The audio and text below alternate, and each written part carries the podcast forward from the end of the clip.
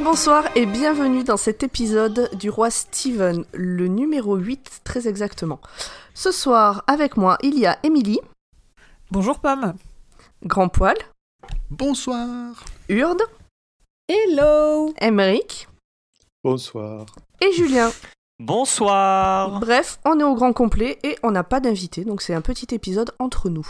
Petit, petit. Petit. Un petit qui risque d'être très long, alors installez-vous bien.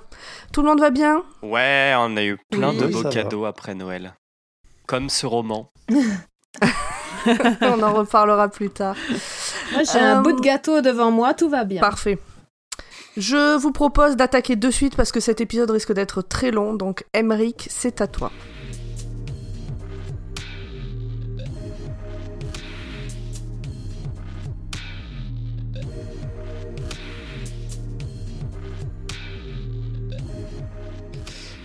Alors, les sleeping booties ou bottines de dodo sont des chaussons que l'on porte pour ne pas avoir froid aux pieds la nuit. Les Arrêtez-le. sleeping booties existent dans une variété de matériaux et de finitions. On en trouve en laine mérinos pour les tout petits, mais aussi dans les mêmes matériaux que les sacs de couchage les plus performants.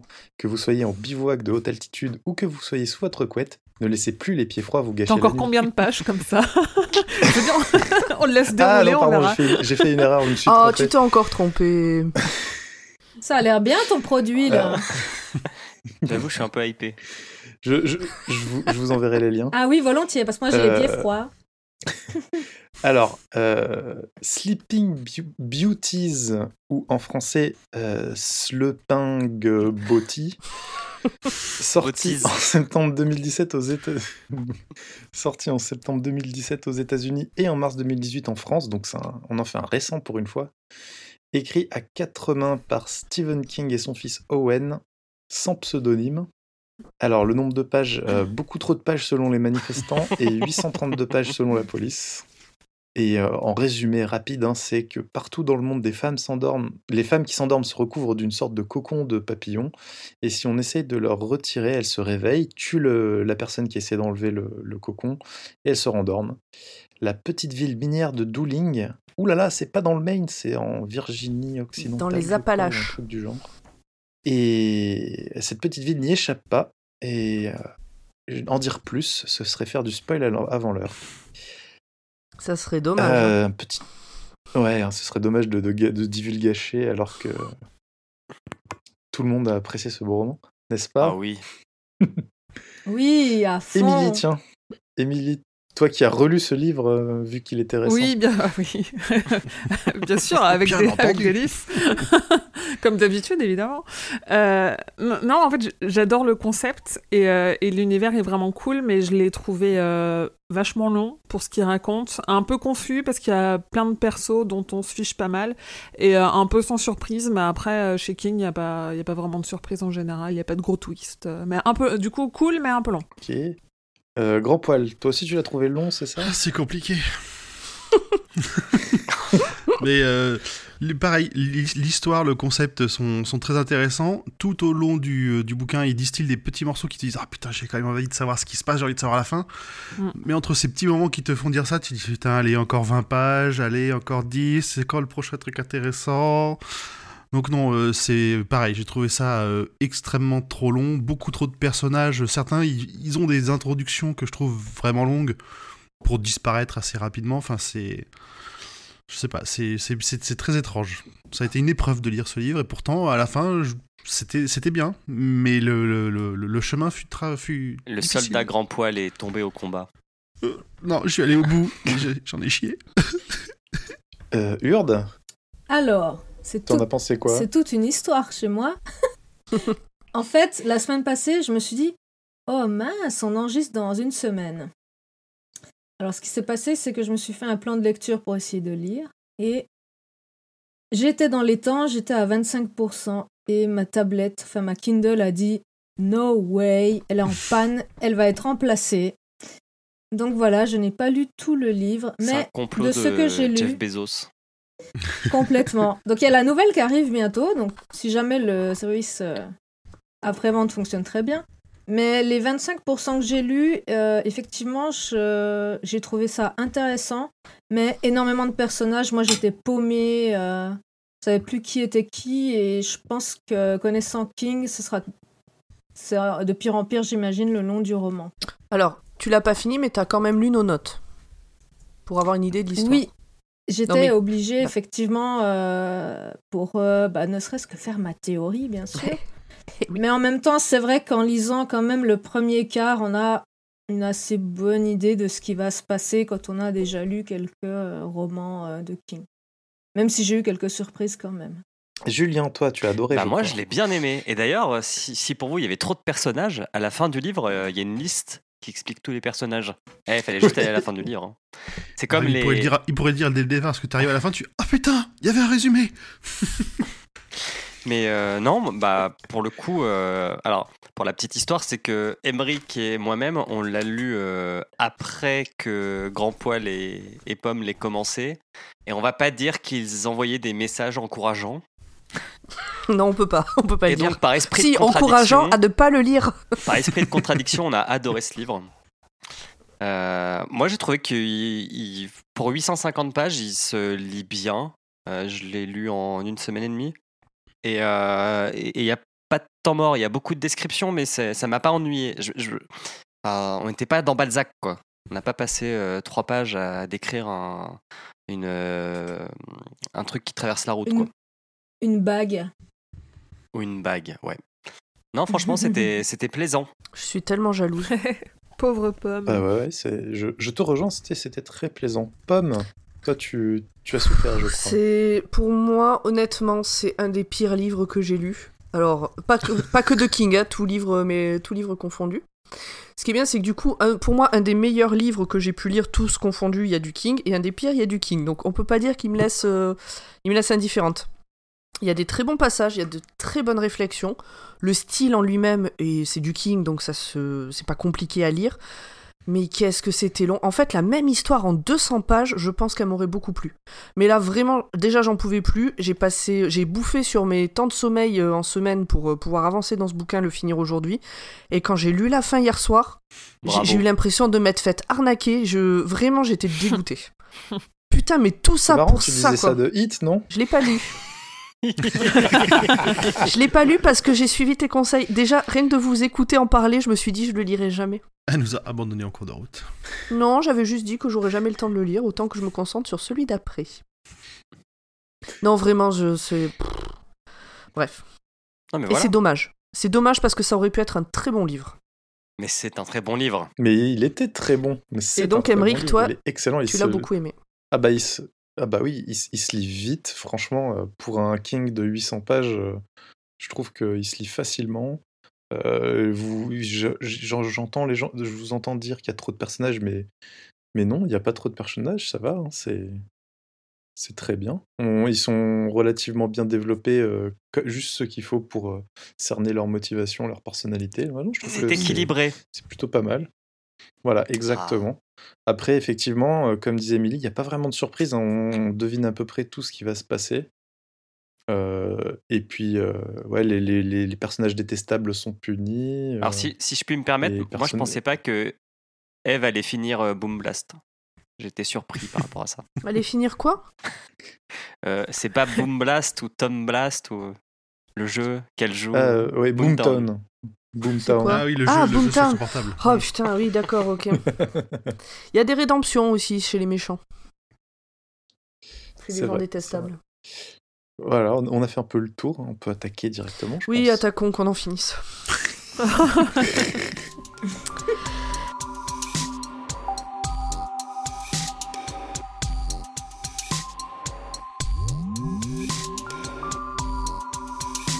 Oh. Allez, c'est parti pour une heure, deux ou trois heures, on verra bien. Première partie, la prison pour femmes. Donc l'histoire s'ouvre sur une cellule de la prison pour femmes de Dooling, petite ville des Appalaches, ce qui nous change un peu du Maine. Ri, je suppose que ça se prononce comme ça, et Jeannette partagent euh, cette cellule. La première est là pour quelques vols et arnaques, et la seconde pour homicide involontaire. Ri semble être une enfant, bavarde, curieuse et rêveuse, et Jeannette, plus, te- plus terre à terre, tourne au calmant.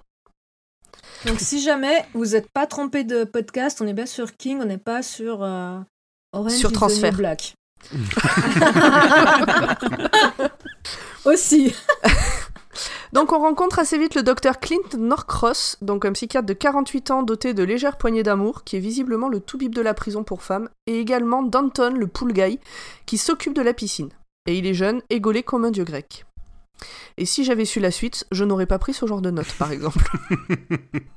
Alors, juste, t'as oublié un tout petit. Il y a une espèce de, de, de, pré- de prologue où il présente euh, Evie, avec euh, une symbolique pas très subtile euh, sur le, le serpent, son, son nom, et puis euh, elle sort d'une espèce de cavité au centre d'un tronc. Ça a l'air d'être un arbre important, mais qui est majuscule.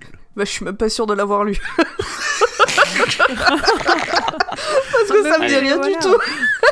Mais tu fais aucun Page, effort. page 8, c'est la page 8. Ok, bah je le. On verra. Je le relirai pas, mais ok. C'est en Italie qu'elle lit pas quand c'est en Italie. Ouais. C'est ça. C'est pas des notes de jeu comme dans un scénario. hein. Ah. Donc Lila, la femme de Clint, est flic et ils ont un enfant ensemble, Jared, qui est au lycée. C'est le C'est shérif. exact. Oui, mais à ce moment-là, je crois qu'on ne le sait pas encore. Je sais pas. Bon bref, ouais, c'est la shérif, c'est la chef, la chef des flics. La chef des flics. Et puis c'est. Ah non, j'allais dire c'est la seule flic, mais non, il y a quand même une standardiste, faut pas déconner. Ouais, elle va prendre cher. Euh, oui, au poste de police, il y a une, standard... une standardiste et elle. C'est à la prison qu'il y a des, des gardiennes. Euh, et on fait aussi la connaissance donc de Evie, qui est une meuf chelou et qui est cul nu. Elle parle aux animaux presque morts et entend les vers qui retournent la terre. Elle est dans un labo de drogue clandestin qu'elle s'apprête visiblement à détruire. Et à côté de ce labo, il y a une caravane avec six personnes dedans. Alors, Donc il n'y a aucun rapport avec ses dons et la drogue. Non. non, On du sait- tout. on sait pas au euh, départ. Là, là, à ce moment-là, juste c'est une meuf cul nue qui va tout détruire, quoi. voilà. Nu. nu. Hmm? Hmm. Le cul, ce sera plus tard. Euh, oui, là, elle est... Oui, ouais, elle est toute nue à ce moment-là. Euh, on revient à la prison pour femmes où la vie s'écoule normalement, sauf pour Kitty qui a passé une partie de la nuit à hurler que la reine noire arrive avant d'être sédatée et placée dans l'aile A, qui est l'aile réservée aux gens sédatés. Nouveau personnage, Tiffany. Ancienne serveuse à la vie calme, elle est devenue accro à la meth à cause de son cousin et se prostitue pour lui. Elle vit dans une caravane avec lui, et quelqu'un frappe à la porte. Et c'est Evie, parce qu'en fait c'était eux la caravane à côté de... du truc de Met, pour ceux qui n'avaient pas suivi. Donc c'est Evie qui est toujours cul nue, mais je crois qu'elle a mis une chemise, et euh, qui vient buter le cousin et le pote du cousin. Mais surtout, elle vient les buter à main nue. Elle a une Elle force vient les buter- surhumaine. Et, et de manière Exactement. très très violente. Elle les encastre dans un mur. Ouais, Euh, il y en moi, j'ai rien passe, compris à euh, cette la scène. tête à travers le plafond de la caravane. Ou le mur, non Ouais, je sais plus. C'est le mur ou le Ah, il y a une description ouais, des joues qui se sont euh, écorchées, euh, ça m'a un peu rappelé Jessie et son poignet. Euh, et après ce Après, euh, ouais. ça reste des murs de caravane, hein, c'est pas non plus des murs en briques. hein. Ouais, mais bon, ça reste euh, une tête qui passe à travers un T'as mur de déjà fait ça caravane dans ta vie, Urde? T'as déjà cassé des murs de caravane? À coup de tête. Euh, bah écoute, je vais essayer en fait. Je vous dis au prochain, d'accord? On refera un point. Et on commence déjà à voir les apparitions de, de papillons euh, de nuit quand, Oui. quand Eve s'é- s'énerve un petit peu. Tout à fait. Et alors, juste un, un petit, Ouais. un petit détail que j'ai trouvé marrant, c'est que le dealer de drogue, il est, ça a l'air d'être quelqu'un qui a fait des choix de vie très intéressants. Parce qu'il s'est fait tatouer euh, Monsieur Hanky, euh, le Oui. petit Sur la. Noël de South Park, euh, sur la pomme d'Adam. sur la glotte, ouais. Ça devait être quelqu'un Ouais. de très, très bien éduqué. C'est ça. Quelqu'un qui a des Donc, bons goûts en série. ça. Tout à fait. Il a c'est toujours ça de prix. Donc après ce carnage, Evie essaye de savoir comment va Tiffany. Donc elle s'en est pris que aux hommes en fait. Elle essaye de prendre soin de Tiffany. Mais elle est tellement terror- terrorisée, la Tiffany, qu'elle s'enferme dans un placard. Et durant la bagarre, on reparle des papillons. Donc c'est ce que tu disais, grand poil. Ouais, c'est Et, bizarre, les et c'est papillons. pas là déjà Les qu'on sait qu'il y a un mec qui se casse. Hein, Il y a Si, un si, mec quelqu'un qui... qui arrive Oui, à oui, oui. Ouais. Et oui. Mais là, alors sortait pour des le coup, chiottes et il a vu ça, il s'est barré. Ouais, exactement. tu vois, tout à l'heure je disais si j'avais su, j'aurais pas pris ces notes-là. Mais là, si j'avais su, j'aurais pris ça en note. À ce moment-là, je pensais que ça n'avait aucun intérêt. Donc Evie, les tou- euh, toujours les fesses à l'air, peut faire du feu en claquant littéralement des doigts. Et elle fait péter le labo de Met et repart tranquillement à travers la forêt entourée de papillons. Comme un cool guy qui ne regarde pas les explosions. Avec un ralenti et la caméra qui la filme, partant cul nu sur la route. Exactement. Oui, mais c'est l'aide de devant, on verra pas son cul nu, mais bon. Bah bref. Donc Tiffany appelle le 911 et tombe sur Lini, la secrétaire, pour tout lui raconter. Euh, Lila, la shérif, donc c'est ce qu'on disait tout à l'heure, la femme de Clint, a découvert qu'il a... Alors donc ça c'est entre-temps. J'ai du mal à enchaîner les trucs là. En- Pendant en fait, que Tiffany appelle le 911, Lila vient de découvrir que son mari a une fille cachée Euh, mais elle ne lui en a pas encore parlé. Elle lui a fait croire qu'elle était, euh, qu'elle avait passé la nuit euh, à s'occuper d'un problème sur l'autoroute. Un camion était partie euh, stalker la renversé. Exactement. Et elle se couche pour s'endormir et quelque chose lui frôle la joue comme un cheveu. Donc à ce moment-là, j'ai noté sûrement un papillon, mais en fait non, on l'apprendra plus tard. Et c'est à ce moment-là qu'elle est appelée par Lini pour intervenir sur le meurtre des deux sacs de pu. Euh, donc à ce moment-là, on dirait que c'est pas important, mais Lila n'a pas du tout, du tout dormi de la nuit. Et ça aura son importance. Exactement. Est-ce que vous avez des choses à rajouter jusque-là? Parce que j'ai tendance à aller un peu vite. Je pense que je vous laisse Alors, pas trop en fait, parole. Quand j'ai lu, moi, je me souvenais pas qu'elle avait découvert déjà qu'il avait une fille cachée. C'est le, tout début. C'est juste le- que euh, donc euh, Norcross, euh, putain comment il s'appelle Clint. Clint, merci. Il a, lui, il est en train un peu de mal vivre euh, le fait de vieillir, puisqu'il voit ce bel Apollon euh, faire la piscine et puis il se dit que Mhm. il- on, on le décrit avec une bedaine. Euh, il commence à prendre un peu de poids et puis il se dit qu'il va plaire un peu moins à sa femme. Et de l'autre côté, sa femme se dit que lui, il a une double vie, qui c'est quelqu'un de très secret, qui parle pas souvent de son passé, qui qu'il fuit tout le temps les questions. Puis comme il est psychologue ou psychiatre, je sais jamais euh, la différence entre les deux. Psychiatre. Psychiatre, Il y merci. a un psychiatre. médecin et un charlatan. Non Comme il est psychiatre, On euh, respecte nos il a, amis il a des techniques pour, euh, bah, pour euh, détourner les questions qui ne lui plaisent pas. Donc voilà, donc dans ce que tu n'as pas dit, y, il y a une relation complexe de couple entre les deux. Absolument. Pour vous souvenir la différence entre psychologue et psychiatre, c'est très simple. Le psychiatre vous fait les arrêts de travail. Ok, Le psychiatre, le psychiatre est un docteur en médecine. Voilà. Le Et il psychologue- file les médocs aussi. Voilà. Le psychologue a une licence en psychologie ou une maîtrise. On va pas. ça va. ok. Mais il donne pas de médoc et ni, Et- ni d'arrêt de travail. Exactement. Euh, donc, euh, bah, Lila euh, va au boulot. Euh, elle croise Anton, donc le pool guy, qui lui fait. euh, et elle se fait une réflexion sur le rapport des hommes à la lingerie féminine. Et elle part sur le lieu du crime. Donc, parce qu'Anton le, la mate, euh, lui mate le Ouais, décolleté. et elle, elle se dit qu'elle euh, pourrait peut-être en croquer un petit bout quand même. Oui, bon. Donc là, on a un nouveau personnage. Franck, euh, j'ai jamais su prononcer son nom de famille, donc on va l'appeler. Franck. Gary. Géhari. L'ex C'est comme le Ouais. Kiri avec un G. D'accord. Franck Guiri. L'ex-mari de Hélène du planning familial et employé de la fourrière semble stressé et parle de ne pas craquer, surtout les week-ends où il a sa fille. Donc on sent qu'on est sur quelqu'un d'un peu... un peu vénère. Nervous breakdown. Un, un peu, un peu nerveux, ouais. Un peu nerveux. On rencontre aussi la vieille Essie, qui est une euh, qui est SDF et un peu folle, et elle a un chariot bien rempli de détritus et euh, quatre filles imaginaires. Qui sont symbolisés par des morceaux de verre, c'est pas ça? Euh, Des c'est des bouteilles. Ou des- ah non, c'est des bouteilles. Ouais, c'est Ouais, après que c'est bout- des poupées. Ouais. À ce moment-là, c'est des bouteilles. Ok. Donc Evie qui se balade toujours cul nu et couverte de sang. Terry, Terry et Roger, les flics de service, passent Et devant Roger, elle sans quoi. même la voir. Donc il y a quand même une meuf à poil, euh, mais bon, ils la voient pas. Ils arrivent sur les lieux et le feu a commencé à se propager, mais les pompiers sont derrière eux.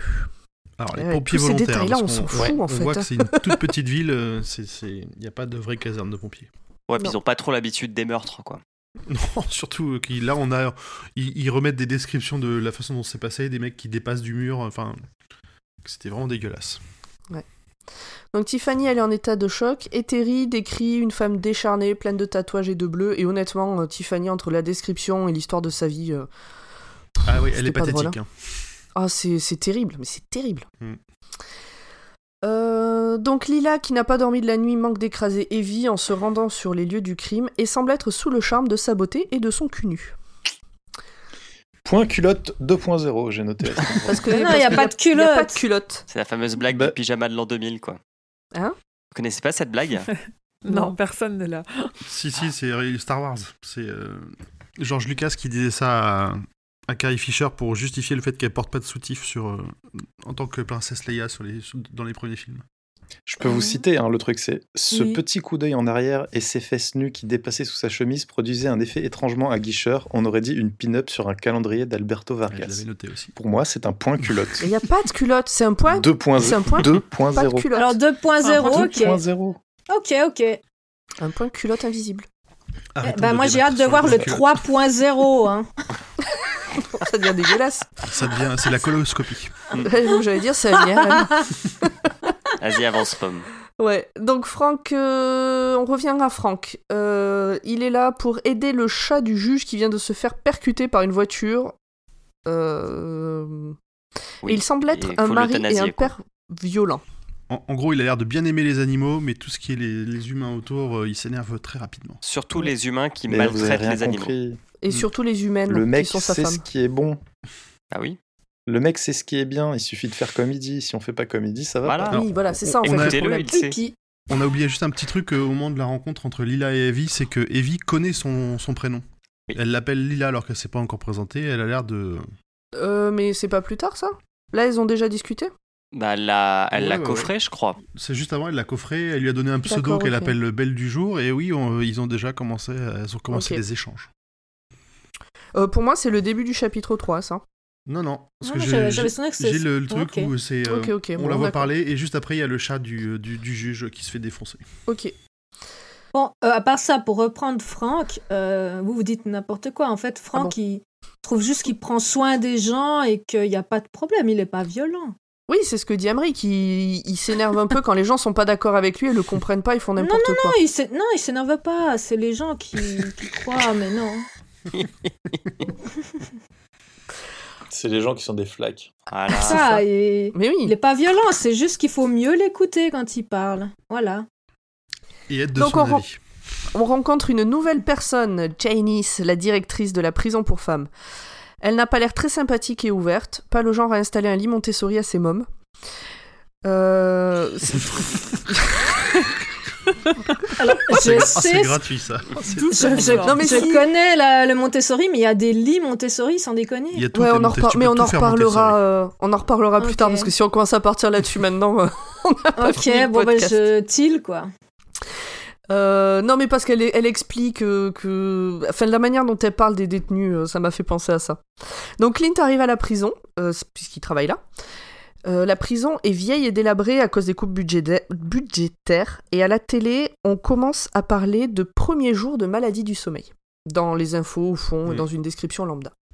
Là, qui se passe euh, en. Je sais plus sur quelle. En île Australie. et- Voilà. Ça commence en Australie, il me semble. Et, et là et où, au où Janice milieu la du Pacifique. Pardon.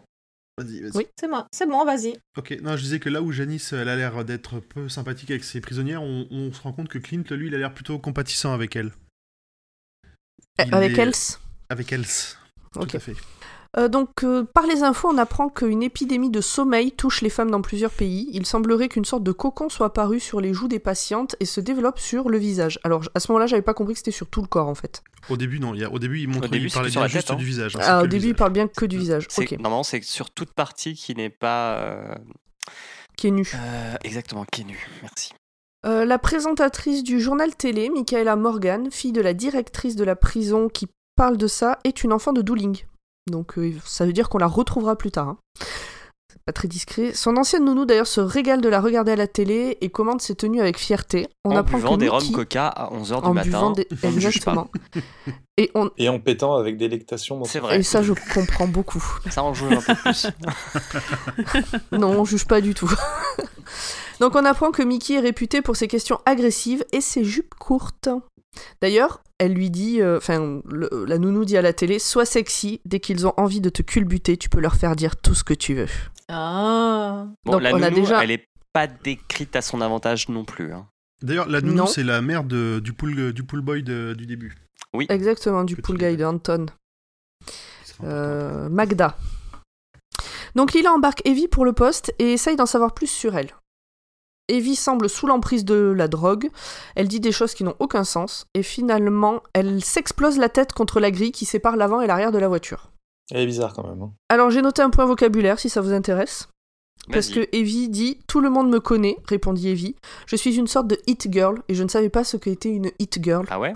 C'est parce que c'est un bah, hit bag? Non. Non. bah, Un hit bag, c'est le sac que toutes les filles veulent avoir selon les magazines de mode. Ok, bah non, bah, je, ne suis, je, je suis passée Je à travers ça. Donc, connaissais eh ben donc euh, voilà. Hit girl est un terme anglais qui désigne une femme qui suscite l'attention des médias de façon souvent subite et parfois temporaire. Voilà pour la définition que j'ai trouvée sur les internets. Mhm. Nous voilà dans la tête d'un renard qui a l'habitude de mater et si la SDF. Oh. Sauf que cette fois, après s'être endormi, Essie a le visage qui se recouvre de filaments blancs. Il y a des phalènes qui volent dans la tente et quelque chose arrive, donc le renard se barre vite et loin.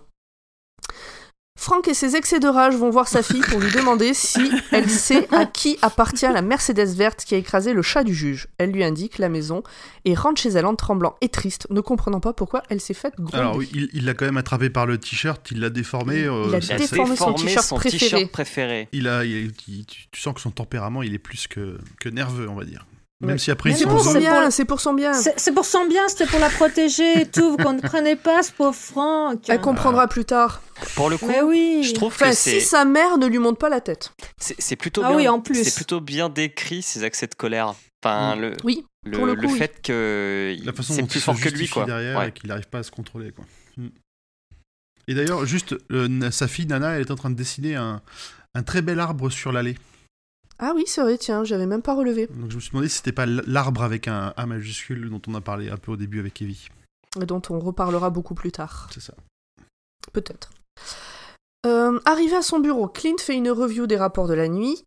Euh, alors j'ai noté, remarque intéressante de Clint. Euh, comment espérer que les prisonniers respectent les règles si les mots qui constituent ces règles n'ont aucun sens? Je vous laisse avec ça, vous avez 4 heures pour développer votre avis. Il va voir la vidéo de Kitty qui a pété un plomb et en discutant avec la gardienne, il se rend compte que sa femme lui a menti pour des Il se rend compte que sa femme lui a menti sur les raisons de sa nuit dehors. L'accident dont elle a parlé a eu lieu l'année dernière. Tout va bien dans leur couple. Pourquoi sa femme lui a menti? Une histoire de litière de chat et de nourriture pour chien. Mm. Exactement. Dans les propos délirants de Kitty, il y a L'ange noir est remonté des racines et descendu des branches. Ses doigts sont la mort et ses cheveux pleins de toiles d'araignée. Le rêve est son royaume. Tout va bien. Prémonitoire. Est-ce que c'est pas là aussi Mhm. qu'on décrit la prison avec les trois ailes? Donc il y a LA, LB, LC, et selon l'aile dans laquelle vous êtes, vous êtes plus ou moins dangereuse, vous avez plus ça. ou moins de liberté. Et qu'il n'y a qu'une seule euh, prisonnière que Clint il estime euh, dangereuse, c'est Angel Fitzroy. Et on verra par la suite qu'elle est, elle est tarée. Elle revient. Elle mérite sa réputation. Et en même temps, l'explication euh, est pas mal. Bref, on, on reviendra dessus.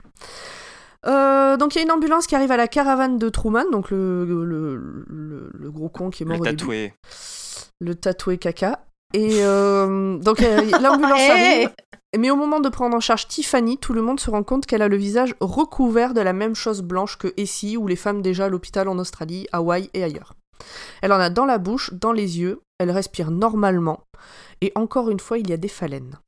Et on nous dit aussi que, euh, on- comment dire, ils posent aussi les bases d'un potentiel danger parce qu'ils ils disent qu'à un moment ils pourraient lui nettoyer les yeux pour essayer de les examiner, mais ils préfèrent ne pas le faire. Et on nous dit clairement dans le bouquin que c'est la meilleure décision qu'ils ont fait en s'abstenant. Exactement. et je que- et que à ce c'est moment-là, on sait contagieux, pas encore surtout. pour toi. Ils pensent aussi que c'est contagieux. Bah du coup, on peut se dire qu'ils ont peut-être bien fait de pas la toucher parce que c'est contagieux, mais on verra plus tard que ce n'est pas ça. Euh, Frank se rend donc chez le propriétaire de la Mercedes verte, et la Mercedes appartient à Garth, Garth, Garth, Garde. à Garth, Garth. Garth. Euh, donc le gars qui était dans les toilettes de la caravane au moment où Evie a tué les gars. Ça, ça se recoupe, c'est un petit village en même temps. hein. Donc il est défoncé et il refuse d'ouvrir à Frank, qui décide donc de défoncer sa voiture. Et il prend ça de manière plutôt stoïque. hein. Euh, Il est tellement, euh, tellement chez père qu'il s- Ouais, s'en ouais, fout. Il dit Ouais, je suis assuré, c'est pas grave. Et Ouais. on oublie de dire que c'est un docteur, c'est un chirurgien Un plastique. chirurgien C'est- esthétique. Voilà, j'allais le dire. Un chirurgien Ouais. plastique qui se pète la gueule. euh, Parce que quand Euh, il regarde la télé, euh, il Oui, a tout le temps des ouais. remarques sur le visage des, des femmes ou des hommes. Et Parce que notamment celui ouais. de Mickey qui voit et dit Oh, il a dû se faire faire le nez, c'est sûr. Exactement. Oui. Euh, les infos à la télé, d'ailleurs, du coup, il est en train de regarder la télé, euh, parlent du cocon qui couvre le visage des femmes et qu'il ne faut surtout pas essayer d'enlever. Donc, Et c'est deuxième pas là où il diffuse une vidéo de. Non, c'est après, secte t'inquiète, j'en parle. C'est un peu après la secte. Ok. La maladie Aurora est arrivée à Dooling, ça y est, et ses environs. Les urgences ne sont rem- se sont remplies d'un coup de personnes de sexe féminin, de la plus jeune à la plus âgée. Et référence pas très subtile à La Belle au Bois dormant. C'est son nom. Voilà, Aurore. Aurore en français. Ah oui, ouais. oui, oui, oui, Aurora, Aurore, ouais. Euh, donc, Evie connaît le prénom de Lila et n'arrête pas de répéter triple-double, faisant référence ainsi au match que Lila a vu la veille. Ah, ça, t'as pas été chercher ce que c'était un triple double. Non, je m'en fous. Alors, l'expliquent, dans ouais. le bouquin. Donc un triple-double au basket, parce que c'est du basket, c'est quand vous... Parce que les, les sports américains sont friands de statistiques, et donc c'est quand vous faites au moins trois statistiques dans le match avec euh, un nombre à deux chiffres. Donc par exemple, euh, 3, vous faites 20 points, 10 rebonds défensifs et puis 10 contre, vous avez fait un triple-double. Ok. Mhm. Euh, tuc, tuc, tuc, donc triple double, machin, là, là. Voilà, le juge et l'avocat commis d'office, euh, ou presque, sont là. Donc euh, dans le bureau du shérif. Et, et, et Evie va être gardée à la prison pour femmes et ils vont enfin lui mettre une culotte. C'est sympa. C'est Tu sais pas, dommage. qu'ils lui mettent juste une, euh, une combinaison. Oui, en fait, ils vont lui couvrir le cul, quoi. Euh, alors que Clint papote avec euh, une de ses détenues préférées en se demandant où sa femme a passé la nuit, son téléphone portable sonne. Et c'est Lila qui veut lui amener Evie la cul nue. Je l'ai beaucoup appelée comme ça au début. qui veut lui amener Evie la cul nue pour la mettre en cellule et donc à l'abri. Donc Clint l'attend. Euh, donc j'ai noté réflexion qui pourrait amener un débat de plusieurs jours au sujet de Janet, donc la chouchoute, qui a tué son mari après avoir subi des années de violence. Et selon Clint, donc c'est écrit, selon lui, la place de Jeannette était dehors, pas dans une autre institution, mais réellement dehors, libre d'aller et venir.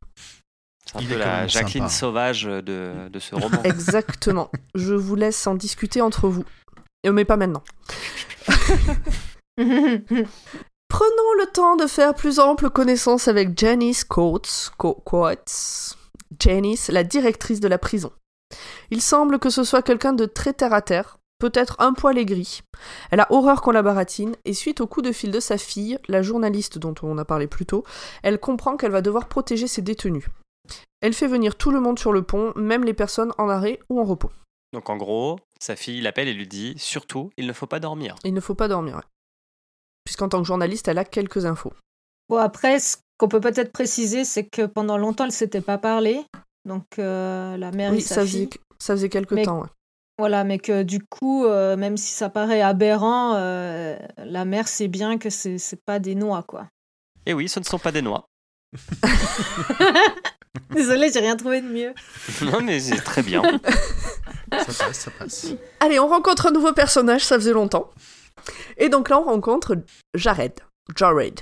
Le fils non, mais il n'y a, du pas- psy. y a pas trop de personnages, hein. franchement, je sais pas. euh, Ah, bah, moi, j'ai à un moment donné, vous verrez, je crois que j'ai appelé. Je, les ai- je leur ai tous donné des surnoms hein, en fonction de leurs caractéristiques parce que je m'en sortais pas. Ah, ça va être pratique. Bon, ouais, t'inquiète, tu comprendras. Donc, rencontre avec Jared, le fils du psy et de la shérif, donc de Clint et Lila. Il papote avec sa crush qui, elle, mate un sportif sur le terrain de sport. Et au loin, on voit Mary. une nuée de phalènes. Les mêmes papillons que depuis le début. A priori, Et Marie, sa, donc, sa euh, crush, elle est, euh, euh, elle est amoureuse de. d'un- Enfin, elle a l'air de, de crusher sur un autre, qui a l'air d'être un Mm. beau un connard. connard. Voilà. Oui, ouais, ouais, il Et revient on, lui on aussi. s'aperçoit que, que Jared, il a l'air d'être, euh, il a l'air d'avoir des bonnes intentions, mais qu'il est pas très très courageux. C'est Eric, hein, Non. c'est ça? Oui, Eric, Eric, le, ouais. le connard. oui. L'autre, ouais. Parce qu'ils connard. euh, ils doivent aller voir un concert ensemble. Oui, c'est j'allais j'allais j'allais y venir, je crois. Nope. Je sais pas. Ah non, je, je sais pas. Bon bref. Euh, en tout cas, Marie lui explique que les phalènes font des cocons souples et doux et soyeux, et également que chez les Indiens Blackfeet, les papillons de nuit marron apportent le sommeil et les rêves, comme de par hasard. Il y a plein d'indices très subtils de ce qui va se passer. Dans les vestiaires, Jared écoute euh, des gars discuter. Et donc ce sont c'est celui qui était sur le terrain plus deux potes à lui. Donc le fameux Eric avec qui elle doit aller euh, à un concert. Ça parle de pouvoir baiser les filles dans leur sommeil, de GHB et de la vieille ici et ses toiles d'araignée sur le visage. Ah, Comme Bref, quoi, ça c'était sa limite supérieure pour euh, se taper un trou, quoi. Oui, non mais c'est vrai, en De- plus il le dit. Hein. Il le Oui, oui. Oui, oui. Ça parle de baiser des vieilles. Ouais. Non, non, ce n'est pas une théorie, c'est la vérité. De quoi? Bah, en fait, dans leur Attends. discussion, les trois, Oui. ils parlent de, de faire l'amour à euh, la vieille Essie. Oui, oui, oui, ça oui, mais euh, c'était la réaction de Hurt que je comprends pas. Non, je dis ce n'est pas une de mes théories, c'est vraiment. Ah oui, d'accord. ok. ok. Oui, donc oui, il parle... enfin, on sent que c'est des gars bien, quoi. Bon, ils sont Euh, jeunes. Oui. Non, ça excuse rien. J'arrête aussi, les jeunes, ils pensent pas comme ça. Oui, mais Euh, bon.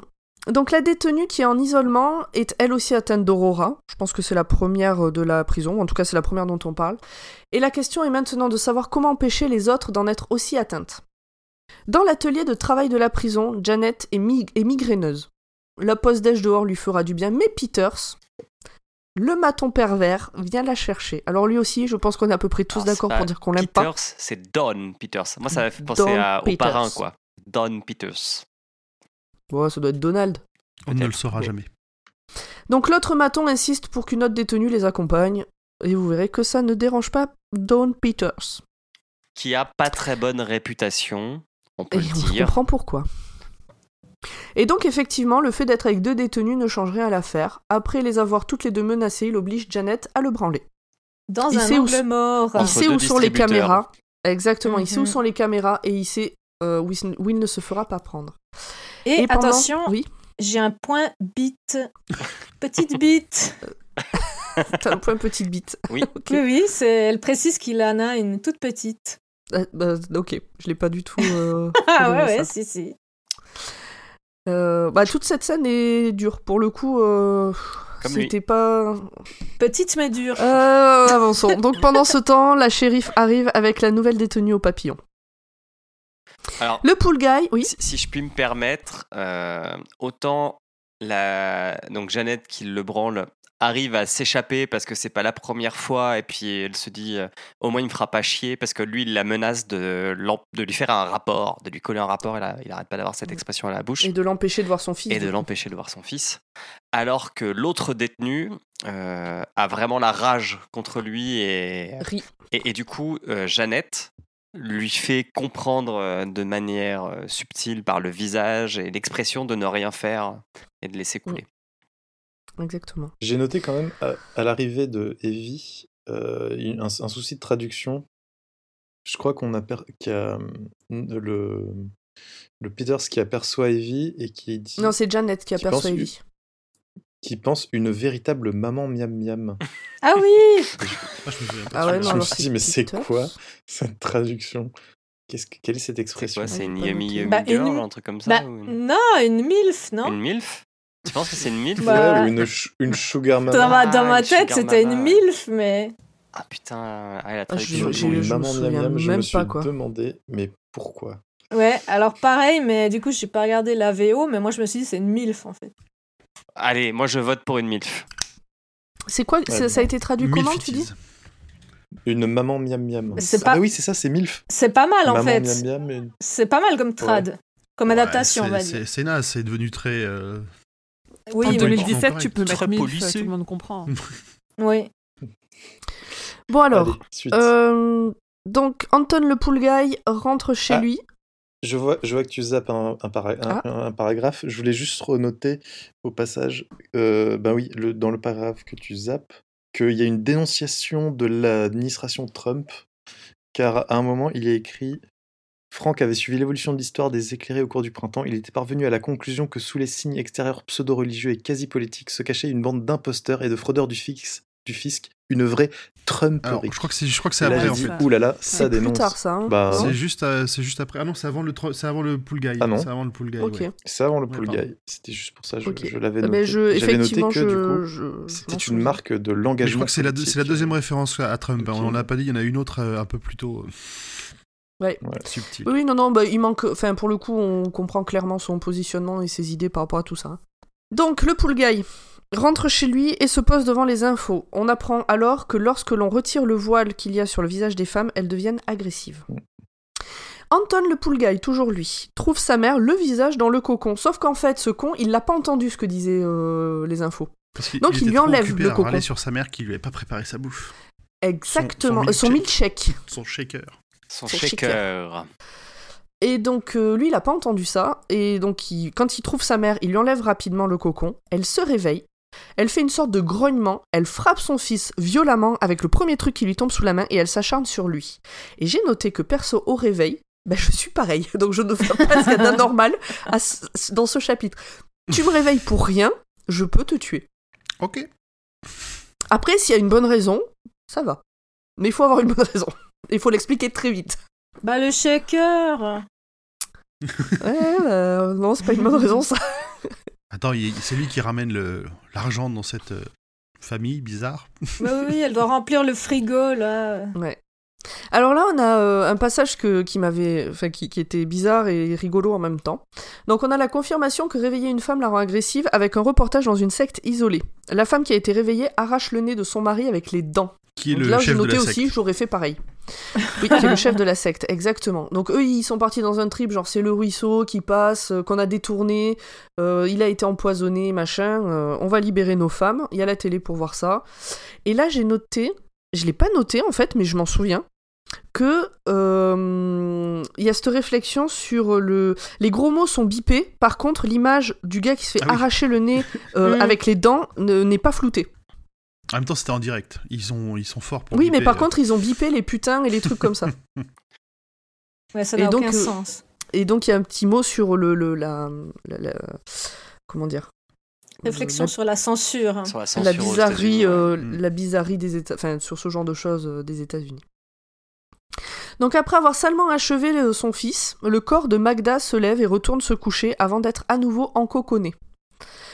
Mais il semblerait que la conscience de Magda soit dans le noir, raccordée aux autres femmes endormies mais sans trop comprendre ce qui lui arrive. Mystère.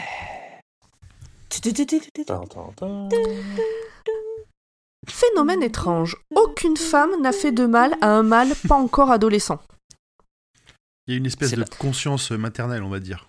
Ouais, c'est pas ça Exactement. où il y a un Une mère, bébé euh, une qui mère. est mis Aussi, euh, dans elle un a- jardin. ouais. La femme qui s'est endormie, ou même déjà dans le concours, elle vient le déposer et, euh, et elle repart se coucher. Quoi. C'est vrai, c'est un petit peu plus tard, on a ça. ouais. Mhm. Euh, une femme reste une mère au fond d'elle et ne fait pas de mal à ses petits. Bah, bien sûr. Bah, Euh. bah, sauf s'ils sont sevrés, quoi. Alors, S'ils sont c'est bien, sevrés, c'est précisé, casse-toi, quoi. c'est bien précisé qu'ils sont pas encore pubères. Voilà, c'est ça. Dès qu'ils sont pubères, c'est fini. Voilà. Euh, donc en fait, c'est, je suppose, tant qu'ils sont pas des hommes. Tant qu'ils restent des enfants. Mhm. Evie est arrivée à la prison, donc ça c'était un peu plus tôt, et euh, elle se fait appeler Evie Black. Tout à l'heure on parlait de la Reine Noire. Peut-être qu'il y a un lien. Mhm. Subtil. Franck se rappelle soudain que quand sa fille est contrariée, elle va faire une sieste, et que là elle était carrément bouleversée. Donc il file Alors, ça lui fait tilt quoi, euh, tout d'un coup. Et, euh, et donc il file euh, à la maison de, de sa femme ou de son ex-femme. Euh, point intéressant là aussi. Au lycée, il y a un prof qui essaye d'expliquer à ses élèves adolescentes que bon, ça va, faut pas s'inquiéter, que ça va aller. Et il y a une prof qui débarque et qui lui fait remarquer que c'est un peu facile de parler de quelque chose quand on ne le vit pas. Et ça, c'est une réflexion qui est intéressante et qui, qui est intéressante à garder de manière générale. C'est pas facile de se mettre à la place des autres. Mansplaining. Mais pas que pour ça, pas que pour ça. C'est comme, euh, c'est un peu comme si moi j'allais expliquer euh, à des gens victimes de racisme que je, je comprends ce que c'est d'être victime du racisme alors que je ne l'ai jamais été. Et Voilà, ouais, les- anti-blanc alors Les mecs, Oh, ils- oh, oh, oh. les mecs se font buter quand même. Ils sont un peu concernés dans l'histoire. hein, bon. Oui, non, mais là, là en l'occurrence, euh, il parlait du fait de, de se retrouver, de s'endormir et de se retrouver en coucouné. Ouais, ouais, on est d'accord, mais c'est- ils sont quand même un peu concernés. Donc sans surprise, la fille de Franck est déjà dans un cocon et sa femme et lui décident de l'amener à l'hôpital. Euh, évidemment, des femmes s'endorment aussi dans des avions, coupées de toute information. On essaie de leur retirer euh, ce, ce satané euh, cocon et donc on peut recenser quelques catastrophes aériennes. Eh, Ça veut dire qu'il y avait des pilotes. Ah non, qu'il y avait des pilotes femmes. Ah, on parle pas de, on parle pas de. En fait, dans l'exemple donné, c'est pas des pilotes Non, femmes, c'est des femmes dans leur fauteuil qui sont en train de s'endormir, des maris qui essaient d'enlever le cocon et euh, butent un peu tout le monde. euh, c'est un carnage. Euh, donc chacun se place un peu comme elle, chacune pardon, se place un peu comme elle peut par rapport à la situation et certaines femmes décident de rejoindre les dormeuses. Des émeutes éclatent et celles qui peuvent tournent à la cocaïne, à la meth, à la caféine ou à ce qu'elles, ou à ce qu'elles peuvent. Ou tout en même temps. Non, ça t'endort, ça Non non, mais lui dis pas ça, il, enfin bon, il sait pas. Si jeune et si innocent. Il a encore Ce beaucoup de choses à presque apprendre. mignon. Il est pas pubère. Bah, lui, il survivra, voilà. Donc on découvre que. Evie est un peu dans tous les petits animaux de ce monde, puisqu'elle peut voir à travers leurs yeux. Alors, c'est bizarre comment ta phrase est formulée. Euh, et dans la un peu conscience, dégueu. et, con- et On dans la conscience compris. de tous les petits Voilà. animaux du monde. C'est mieux. J'ai bien précisé puisqu'elle voit à travers leurs yeux. Oui, elle, elle peut effectivement euh, ressentir ce qu'ils ce ressentent. En fait, elle con ce voit, que je dis, elle, mais elle voit carrément à travers leurs yeux. c'est ça. Tout à fait. Elle est pas. Ouais, enfin bref. Donc Jared, qui a suivi la bande de gros cons jusqu'à la cabane de ici, la vieille SDF, se fait capter et courser. En voulant traverser une route un peu vite pour se sauver, il se fait renverser par une voiture conduite par une femme dont la mère essaye d'égorger le père qui a voulu la réveiller. Oui, mais il survit. Tout est lié. Attends Tu spoil C'est la fin du prochain chapitre, ça Mais on a, on Je l'ai écrit en gras et tout. Depuis deux épisodes, on s'en fout. Là, on croit qu'il est mort à ce moment-là. Non, tu as cru qu'il était mort. Oui, j'ai cru qu'il était mort. D'ailleurs, je l'avais marqué J'arrête, non À la prison. Alors, vous verrez euh, pendant tout le truc, je parle à nos poditeurs. euh, pendant tout le, tout le livre, on passe d'un lieu à un autre, d'un personnage à un autre. Faut, des fois, c'est un peu compliqué de suivre, mais on va y arriver. Donc, Mais- à la prison, Ri a décidé de raconter à la directrice les agissements de Don Peters. Donc Ri, c'est la deuxième, celle qui a vu. ce C'est celle qui a assisté, exactement. Et ils ont enfin des preuves. Alors, qu'est-ce qu'ils ont comme preuve? Eh ben, il s'est essuyé. Il a demandé à Janet d'essuyer sa main pleine de sperme sur le bord de la du distributeur du distributeur distributeur, de de Coca. Coca. Clint va rendre visite à Evie. Alors, et si Evie, il faut un peu suivre, ça aussi, ça m'a un peu saoulé dès le départ. Donc, Clint va rendre visite à Evie. Euh, donc, j'ai noté un point intéressant. C'est que les femmes qui ont été agressées par Peters ne parlent pas parce qu'elles ont peur de représailles et ont déjà vécu beaucoup de choses. Donc c'est ce qu'explique euh, Evie. Et du coup, bah, ça rappelle un peu le récent hashtag Why I Didn't Report. Enfin là, c'est quelque part, c'est un peu c'est pire parce qu'elles sont vraiment soumises à son autorité, quoi. Elles peuvent pas vraiment. C'est pas une Oui, question. oui, par de- rapport à Peters, mais euh, ce que dit.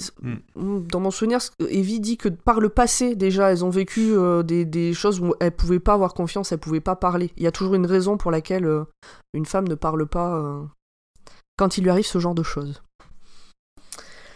Ok. Euh, alors, le bouquin a été écrit avant cette histoire de hashtag, mais euh, ça, ça a fait, euh, ça a fait écho. Ouais. C'est plutôt courant, hein, en somme. Oui, oui, oui. Il y a un neuf, quoi, ouais. Non, non, du tout. Mais là, il y a récemment, alors je sais plus qui aux États-Unis, en gros, qui a dit bah, pourquoi elles le disent pas quand il leur arrive quelque chose. Et du coup, sur Twitter, il y a eu toute une vague de témoignages de pourquoi j'en ai pas parlé. Oh. Il est Voilà. pas un peu débile Enfin bref, tant mieux, hein, mais ça me semble tellement hein, logique. Et ben, ça l'est vraiment pas pour beaucoup de monde. Je vois. Donc, Evie dit au doc cette grande vérité ce que veulent les femmes, c'est faire la sieste. Et c'est vrai. je suis absolument d'accord. Et elle annonce aussi au doc que son fils a eu un accident. Mais comment le sait-elle? Mais elle le, elle le, elle le perturbe. Enfin, Au doc? Ah bah oui, complètement. parce qu'elle elle dit. elle- enfin, il n'y a pas que ça, elle raconte des choses qu'elle n'est pas censée savoir. Bah oui, tout le temps. Et du coup, il est Mais en troublé. même temps, si elle voit par les yeux de tous les animaux, euh, Exactement. C'est pour ça qu'elle sait tout. Mhm. La moindre mouche, le moindre papillon, euh, elle peut savoir. imagine. Euh, oui. Donc Lila retourne à la caravane du carnage et se rend compte que derrière il y a des traces de pas recouvertes d'une sorte de toile d'araignée et les gens appellent ça des mouchoirs de fées. J'ai trouvé ça très joli. Alors, tiens, je, je viens, je viens de retomber sur un, un morceau, c'est que euh, la discussion entre Clint et Evie, elle dit quand même qu'elle voulait se faire envoyer dans cette prison euh, précise. Oui. Mais elle lui dit pas pourquoi. Non, pas encore. Elle précise. On l'apprendra plus Eh, tard. On l'apprend plus tard, mais en ce qui me concerne, je- j'ai pas compris. mais bon. On t'expliquera. C'est c'est le Euh, mal. Oui, mais j'ai... bon, pourquoi lui euh, Bon, mais on en reparlera en temps et en heure. Euh, donc elle suit, donc Lila, qui est derrière la caravane, suit euh, les traces de pas recouvertes de toile d'araignée. Et elle arrive dans une clairière avec un arbre immense et des milliers de phalènes. Et il y a aussi un tigre qui sort de l'arbre, ainsi qu'un pan et un serpent rouge à tête triangulaire. Un tigre blanc. Drogue. Un tigre blanc. Et là, t'as envie de là, dire, la noté. drogue, c'est mal. What the fuck? Mm. Moi, je me suis demandé s'il y avait une symbolique à ces trois animaux que je ne connaissais pas. Alors, je me suis dit, il y a peut-être pourquoi ces Il y a trois-là peut-être ont un truc religieux et j'ai oublié d'aller chercher. Moi, j'ai pensé, le serpent, c'est le, serpent enfin, c'est le serpent euh, de, l'arbre. le serpent, euh, clairement. Oui, Mm. pour ça, oui. Mais les deux autres, euh, Euh, le... Surtout qu'à la fin, on verra que le serpent, c'est un connard. Moi, c'est marrant, ça m'a fait Euh. penser au jeu euh, Black and White de Peter Molineux, où vous devez choisir une mascotte au début. Ah ouais. Alors, c'est pas ces trois animaux-là, mais. euh, Mais il n'y a pas de pan. Il y y a- il y a juste un lion et, et un un tigre. singe. Non, c'est un singe, une vache et un tigre, je crois. Ah ouais. Et Urde, t'as une explication vu que c'est toi notre experte euh, en religion? Non. Alors, j'ai pas cherché plus que ça, mais le pan, c'est, euh, ça représente la vanité, mais je vois pas trop ce que ça amène. Non, je je sais pas trop. Et puis en plus, la tête triangulaire, euh, non, c'est simplement la, la forme normale euh, de, certains serp- de certaines têtes de serpent. Donc, Ouais, euh, ouais. À part le serpent, non, je sais pas trop. Mais bon, lui, Lila pense qu'elle a eu une hallucination à cause de la fatigue. Et c'est là qu'on apprend que Jared, il est pas mort. Il est blessé seulement. Ah. Et même pas grave. Ça fait mal, mais c'est pas grave. Et puis, on... enfin, pourquoi les autres le poursuivent aussi C'est parce qu'il a pris des photos et des vidéos de ce qu'ils étaient Oui, en train de faire et en train de dire. Exactement. Il y a des preuves. Scène d'horreur à l'hôpital qui est envahie par une foule de gens inquiets et énervés. Une petite fille à qui on a enlevé le cocon par mégarde s'en prend à un homme, lui mange les doigts et lui crève un œil. On est, on est à l'hôpital aussi parce qu'il y a, il y a Franck euh, et sa femme qui amenaient euh, leur fille Oui, euh, tout à fait. pour essayer de voir des C'est médecins. vrai que depuis, il s'est passé des choses. Oui, effectivement, tout ça, c'est vu par les il yeux de voulait essayer Franck. de passer devant tout le monde, machin, puis il prend la décision quand il voit la queue de, de partir ailleurs. Euh, d'aller euh, à la maternité, D'aller en je face, crois. mais en fait, la maternité, elle est fermée. Mm. Enfin, je sais plus si c'est la maternité ou autre chose, mais grosso merdo, il n'y a pas d'aide à l'hôpital. Et il y a beaucoup de monde qui attendent. À la télé, il y a des pontes et des grands scientifiques, des sociologues, tout ça, euh, qui viennent pour parler de ce qu'il se passe. Et comme dans à peu près tout ce qui touche les femmes, le problème est minimisé. On parle aussi d'hystérie collective, genre Ah ben alors les femmes, elles ont vu qu'il y en avait une, elle était pleine de cocons, alors elles ont toutes voulu faire pareil. Elles se sont collées des cocos. Les feignasses. Bah oui, parce que l'hystérie est une maladie féminine, n'est-ce pas? En Et, euh, 1700 et, quelques. Voilà. Et on sait comment Ouais. on la soigne. hein. Voilà, exactement, en mettant dans le froid. Moi, j'ai noté le nom de l'expert. Oui. C'est le docteur Dipoto, c'est un gars sympa. Eh ben moi je l'aime pas. Pardon. Euh, donc ce sont les femmes qui en font des caisses pour pas grand chose, blablabla. et Michaela décide de rentrer à Dooling. D'ailleurs, il y a une femme qui débarque sur le plateau à ce moment-là et qui le défonce, je crois. Et elle, Oui, elle était pas en train de dormir. Elle, elle était pas en train de dormir. Elle est... Ça l'a juste vénère cette histoire. Donc Michaela, qui était dans le coin, voit ça et décide de rentrer à Dooling. Dans sa cellule, Evie parle avec la reine guerrière des rats de la prison et lui demande son On aide a pour plus tard. Notez la fake news sur la danse de Saint-Guy. Euh, non. Ah putain, Non. je l'avais, j'ai oublié de le noter. Spéciale dédicace euh, à Fanny de Passion médiéviste. ah non, c'est pas, c'est pas Fanny. C'était dans euh, C'est dans le bureau des le mystères. Bureau des mystères. Tout à Ah fait. Où ils ont Ouais. raconté euh, que la danse de Saint-Guy, en fait, c'était juste un petit phénomène très local. Et pas une grosse hystérie collective comme on a cru. euh. Et qu'ils en étaient toujours pas sûrs de l'origine et que même le. C'était pas forcément les germes de, de seigle qui pouvaient être à l'origine de Mais je crois qu'en fait, ils sont, de mon souvenir, ils sont même pas sûrs que ça ait vraiment eu lieu. Enfin, ça reste assez obscur. euh. A priori, il y, a quand même, il y avait eu, des, Il y a eu des- pas truc. mal de rapports, mais qui, qui, qui disaient qu'il y avait quand même quoi, peut-être une dizaine, une vingtaine Ouais. de personnes qui auront subi ça. Effectivement. Donc, euh, donc c'est bien d'avoir parlé de Fanny de Passion médiéviste qui nous a dit qu'on parlait jamais d'elle, mais c'est dommage que ce soit un moment où il n'y a pas de raison. Ah Mais- si, on parle d'un truc qui s'est passé au Moyen Mais Âge. Fanny, on t'aime. Alors, dans sa cellule, Evie parle avec la reine guerrière des rats, donc je disais, euh, moi je trouve ça super classe.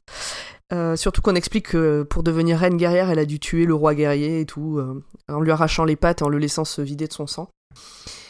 Et la rate l'appelle mère, à ce moment-là. Oh là là Mais c'est la mer Noire. Euh, La mère rate. Alors, j'ai mis hashtag balance ton putain de sale porc de merde. Don Peters est une sale merde, donc du coup c'est un peu redondant, mais c'était pour être sûr que les gens comprennent bien. Un homme comme on aimerait ne plus en croiser, comme on en croise encore beaucoup trop. Et alors ce qui est dommage, c'est que je n'ai pas noté pourquoi j'avais écrit ça à ce moment-là. Bah, parce Ça qu'il a- il, trop il est dans le bureau de. saloperie. Ouais, mais ça c'est après, Ah oui. mais je sais pas... Il y a un truc dans ce... Dans le... Bon, après c'est pas très important, hein, il fait que de la merde de toute façon lui. À ce moment-là, on est, tous d'accord pour dire que Peters, on peut l'utiliser comme étalon de la connardité ou quelque chose comme ça. C'est pas parce qu'il a dit que si personne ne siffle une femme dans la rue, elle se demande pourquoi elle s'est donné Oui, la peine mais de se faire putain, belle. mais oui, elle se fait belle pour se faire draguer. Mais oui, mais c'est tout ce passage. Oui, En mode, mais enfin, euh, je siffle- réalité, ouais. je sifflerai pas une moche, donc si je la siffle, c'est qu'elle est belle. Pareil, si je toucherai pas le cul d'une moche, donc en fait c'est un compliment. Je- Ouais, c'est ça, c'est et donner une tape sur les fesses ou palper un nichon, qu'était-ce donc Sinon une forme de compliment? Putain, mais oui, c'est ça, c'est ce passage. Je me demande si je l'ai pas mis sur, euh, si je l'ai pas screené et mis sur Instagram. Parce que j'ai mis quelques passages comme ça sur Instagram. euh, Ouais, t'en as screené une je vingtaine crois quand même. Il n'y hein. avait pas celui-là. mais- Non, pas une vingtaine. Il y en a peut-être. Mais c'est là aussi où on a, où on, on s'aperçoit qu'il, enfin, il voit les médicaments de la directrice qui a l'air d'avoir besoin de, Euh, de pour Xanax. Là- Là, il dit juste qu'il voit des clopes et, Voilà, euh, du et du Xanax. Et on, Ouais, comprend ouais. après, du coup, euh, ce qu'il a fait. Bon, on comprend dès ce moment-là que si c'est mentionné, euh, il, a va faire le connard. Donc Peter s'est convoqué chez la directrice de la prison, Clint est présent, et apparemment il a été quel- alors il Clint a été quelqu'un de violent dans le passé, mais là pour l'instant on n'en sait pas plus. Peter s'est préparé un sale coup que personne n'a vu venir, mais on ne sait pas encore quoi. Là on a un petit flashback sur la jeunesse vraiment pas marrante de Clint et sur ses années à aller de chez les Thénardier à un foyer d'accueil pour ados et de comment il a rencontré Shannon, la mère de sa fille cachée. Ah ouais, Comment il se a eu des battait pour un euh, milkshake. d'accueil, euh, C'est ça, il y avait des combats du vendredi soir avec des, des, des- des orphelins qui faisaient des boxeurs. Ouais, Ah, c'est comme ça le catch. pour les adultes. Bah ouais. Euh, non, le free fight plus je pense. C'est, Euh, Eh, franchement, C'était celui qui, celui pas qui vous était pas à terre. hein. euh, C'est ça. Bah ouais. Quoi de bah, mieux je que de voir pas- deux enfants orphelins se battre pour une glace. Pour un milkshake. Se battre, trop bien. se- Moi, je se paye. battre, hein. euh, se battre presque à mort, hein, parfois j'ai l'impression. Oui. Euh, donc Peter s'il est renvoyé, mais Clint quand même l'étrangle et le frappe avant de le laisser partir. Il, il- il perd son, Il perd son sa sang-froid. On sent que sa nature euh, profonde ressurgit à ce moment-là. Ouais. Donc- Tout ce qui essaie de contenir ce- cela. Donc Janet, dont on a parlé plus tôt, et une autre détenue, euh, Angel, dont euh, tu nous en as parlé euh, déjà euh, La tarée voilà, la tarée, arrive à convaincre euh, Vanessa Lamply, Lampley, Vanessa, de faire un café spécial pour les filles de la prison. Donc il y a deux trois trucs dedans, j'ai pas tout saisi. Il y a du café, il y a un truc pour que le café Il y il a- passe moins vite. Du jus de Du citron. jus de citron. Il y a de... Je crois que c'est un médicament pour le nez qui contient des, de l'amphétamine ou des, trucs comme- Ouais, des conneries des ça. amphètes. Mais on a dit que Vanessa, Ça fait un mélange on bien a dit que dégueulasse. Vanessa c'était une championne de bras de fer. Ah, je l'ai Ah, peut-être pas noté, je sais pas si on le sait déjà. On, Avec un on pur le sait tatouage. déjà. Et donc, Elle a un tatouage fierté.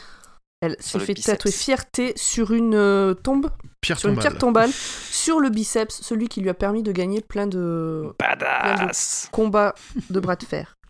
Donc, euh, pas en fait du café, mais c'est trop tard pour Cotte. euh, donc, Donc, Janice, parce que Janine, la responsable de Janice. la prison. Janice, pardon.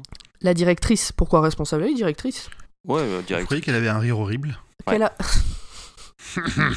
Oh Donc, ce sac à pisse de. Peters a mis tout le Xanax qu'il a trouvé dans son café à main. Non, dans son sac. dans son sac à main. Et donc, Donc, elle commence- Ça y est, ça commence à devenir. Concept, tout le café à main. C'est ça qu'il a trouvé dans le sac à main, dans le café. Et donc elle s'endormit. Clint devient le nouveau chef de la prison, en attendant de trouver l'adjoint, on sait pas où il est passé. Mais c'est elle, non, qui lui dit de prendre en Oui, charge. la exact. prison. Elle lui dit euh, l'autre Oui, il est naze, il sert à rien, c'est vous le chef C'est maintenant. ça. Mais bon, officiellement il y a quand même quelqu'un d'autre. ils, ils sont en train de prendre conscience qu'ils risquent d'avoir un, un gros problème euh, parce que avec le problème Aurora dans une prison pour femmes, il va plus y avoir beaucoup de gardes non plus. Exactement. Ouais, parce que l'autre, il, a peur, euh, l'autre, il a peur des détenus, quoi. En même temps, aura- pour garder des cocons, euh, Bah voilà, c'est ce que je voulais dire. On Ouais, connaît pas, mais y a on pas sait encore les- pas. Les, les brigades n'ont pas encore, sont pas encore apparues. non, c'est un peu plus tard. Non, c'est un peu plus tard. Allez, avançons. Donc, euh, Lila, elle a du mal à tenir et à rester éveillée. Parce qu'elle, ça fait vraiment très longtemps qu'elle a pas dormi. Et elle va faire le tour des drugstores pour euh, essayer de trouver des excitants, mais ils ont tous été soit dévalisés, soit brûlés. c'est pas. Clint qui lui dit chercher un Oui. médicament spécial Si, si, Ouais. il lui a fait une ordonnance. Et il lui a même dit de se souvenir qu'au poste de police, ils ont un gros stock de drogue, au cas où. à la demande de Marie, Jared est allé la chercher pour l'amener voir une dealeuse d'amphétamine. Euh, Qui est phrase vendeuse intéressante fruits et de, Marie. légumes Dans un supermarché. Exactement. C'est ça. Et, d'ailleurs- Ça, a priori, Ouais. c'est quelqu'un que tous les lycéens du coin euh, vont voir et pas que les lycéens, sympa, puisque la grand-mère là, qui vit en face, elle veut aussi euh, des. Mais Donc là, moi, j'ai noté une phrase intéressante de Marie qui rejoint un peu ce que je disais tout à l'heure. Non, tu ne peux pas comprendre. Tu es un mec, aucun mec ne peut comprendre. Donc même s'il risque de crever tué par une meuf énervée, il peut pas comprendre ce que c'est d'avoir peur de s'endormir.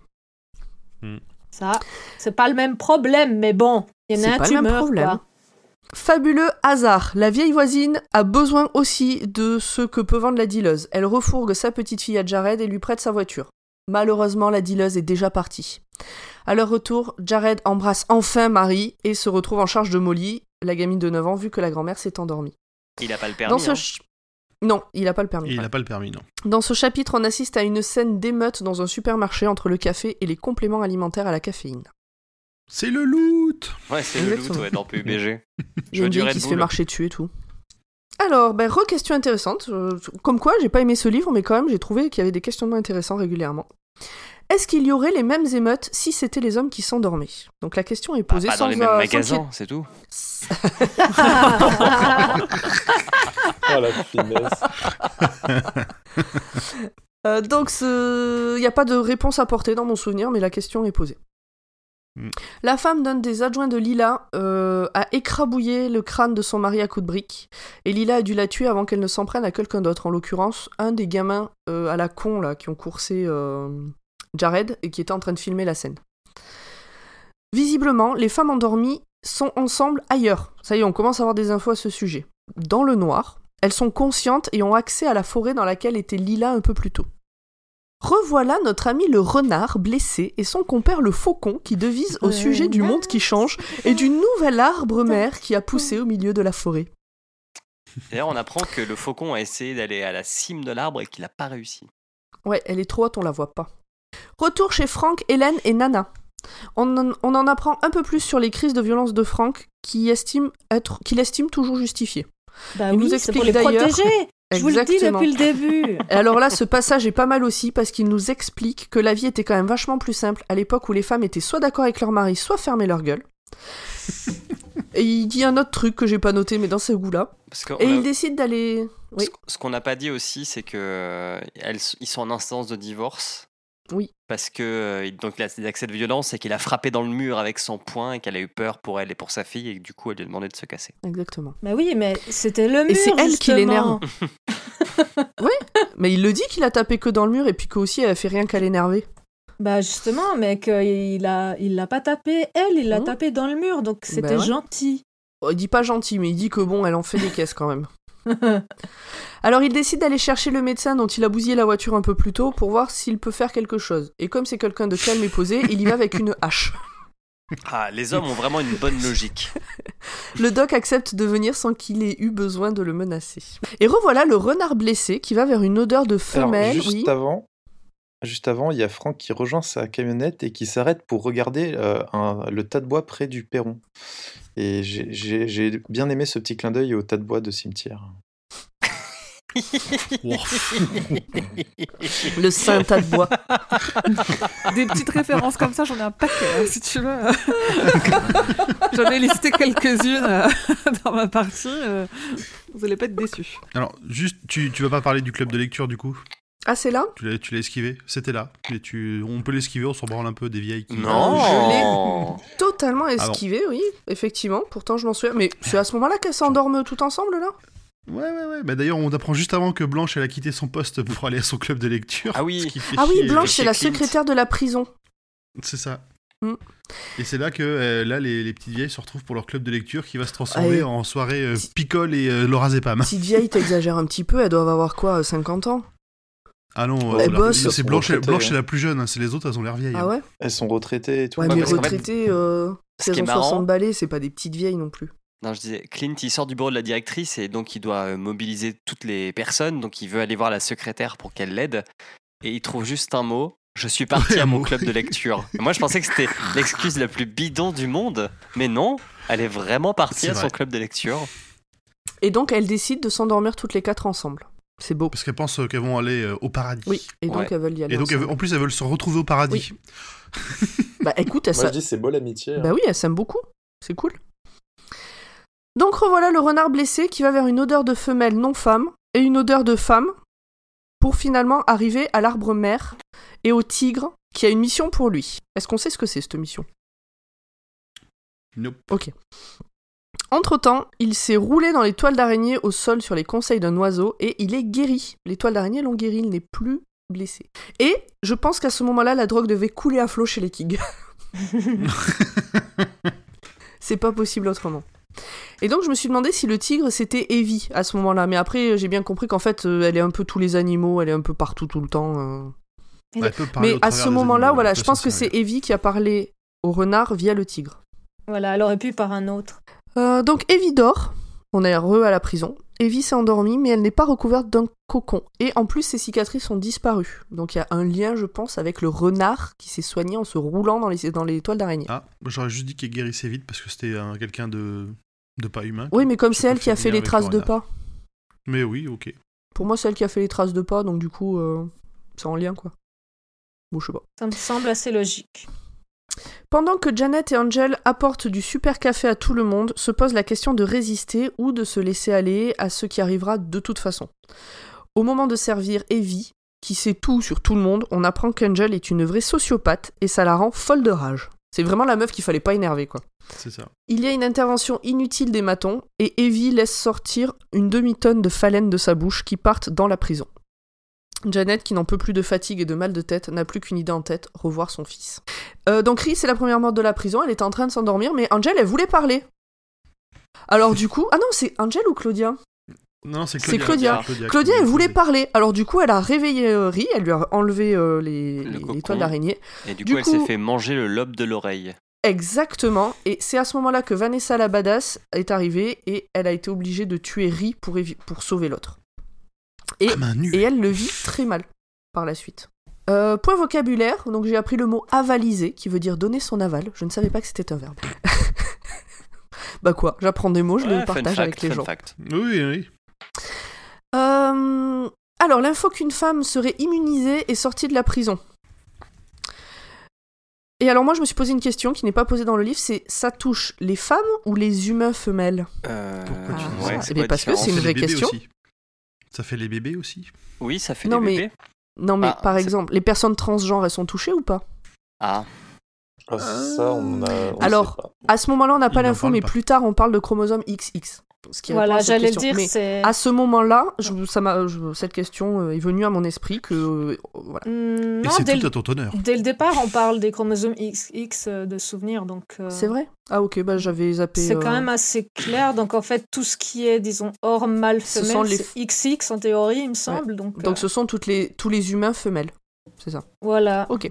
En tout cas, sur Ok, l'info ben- qu'une femme serait immunisée qui est sortie de la prison, ça a son importance parce que Clint Ah oui. donc, demande à tous les gardes et les enfin, gardiens et gardiennes de ne pas faire sortir cette info parce qu'il a peur que ça provoque une émeute et que des gens viennent chercher Evie à la prison. Et il avait bien vu. Il l'avait bien vu. Euh, Clint retrouve sa femme au bureau du shérif. Et elle et la secrétaire sont totalement défoncées pour éviter de dormir. Michaela arrive, donc Michaela, la, la, la, Journaliste. la, la journaliste, la fille de la directrice de la prison, arrive. Qui carbure à la coke depuis qu'elle est partie de, la côte Est. Ouais, exactement. Euh, elle arrive à la prison et elle apprend que sa mère est déjà endormie. Donc qu'est-ce qu'elle fait? Elle repart. Elle repart où? Euh, au bar Au bar Bah, pour coup. se bourrer la gueule. Bah, t'aurais fait quoi, toi? C'est le, La même le chose. Wheels, Mais se bourrer la gueule, ça t'endort. Ouais, mais elle est pleine de Euh, coke ouais, et de mais Elle est meth. pleine de coke, alors bon. Ouais, c'est vrai. Donc, euh, Mora, une des détenues, pense qu'Evie est une sorcière. Et dans les contes de fées ou dans la Bible, on dit qu'il faut tuer les sorcières. Du coup, elle va voir Evie pour essayer de la tuer. Euh, Avec une brosse à dents euh, taillée en taillée, piqué. exactement. À ce moment-là, j'ai noté qu'il y a un des gardes euh, qui... Non, le directeur adjoint ouais, qui examine les livres que cette détenue a pris euh, de- à la bibliothèque. Et il note, euh, entre autres, donc il y a les meilleurs romanciers euh, du moment, Peter Straub, Clive Barker et Joe Hill. Donc petit clin d'œil euh, au fiston. Et donc qui est Joe Hill? Le, fils de... euh, L'autre fils. De King. Un autre Ouais. fils. Stephen King. Et donc le frère de Owen King. Le petit frère. On dit Owen ou Owen? Ouais. Owen. Owen. Owen. Owen. C'est. Owen. King. Donc, euh, plus que de tuer Evie, ce que, ce que veut surtout Mora, qui est ultra insomniaque, c'est dormir. Et Evie l'endort en l'embrassant. Elle est sympa. Ouais. On revient chez Frank. Hélène est allée s'endormir auprès de sa fille. Frank a ramené le docteur Tox, donc c'est euh, C'est le frère du Dr Cox de Scrubs. J'y ai pensé, putain. Il a moins d'humour.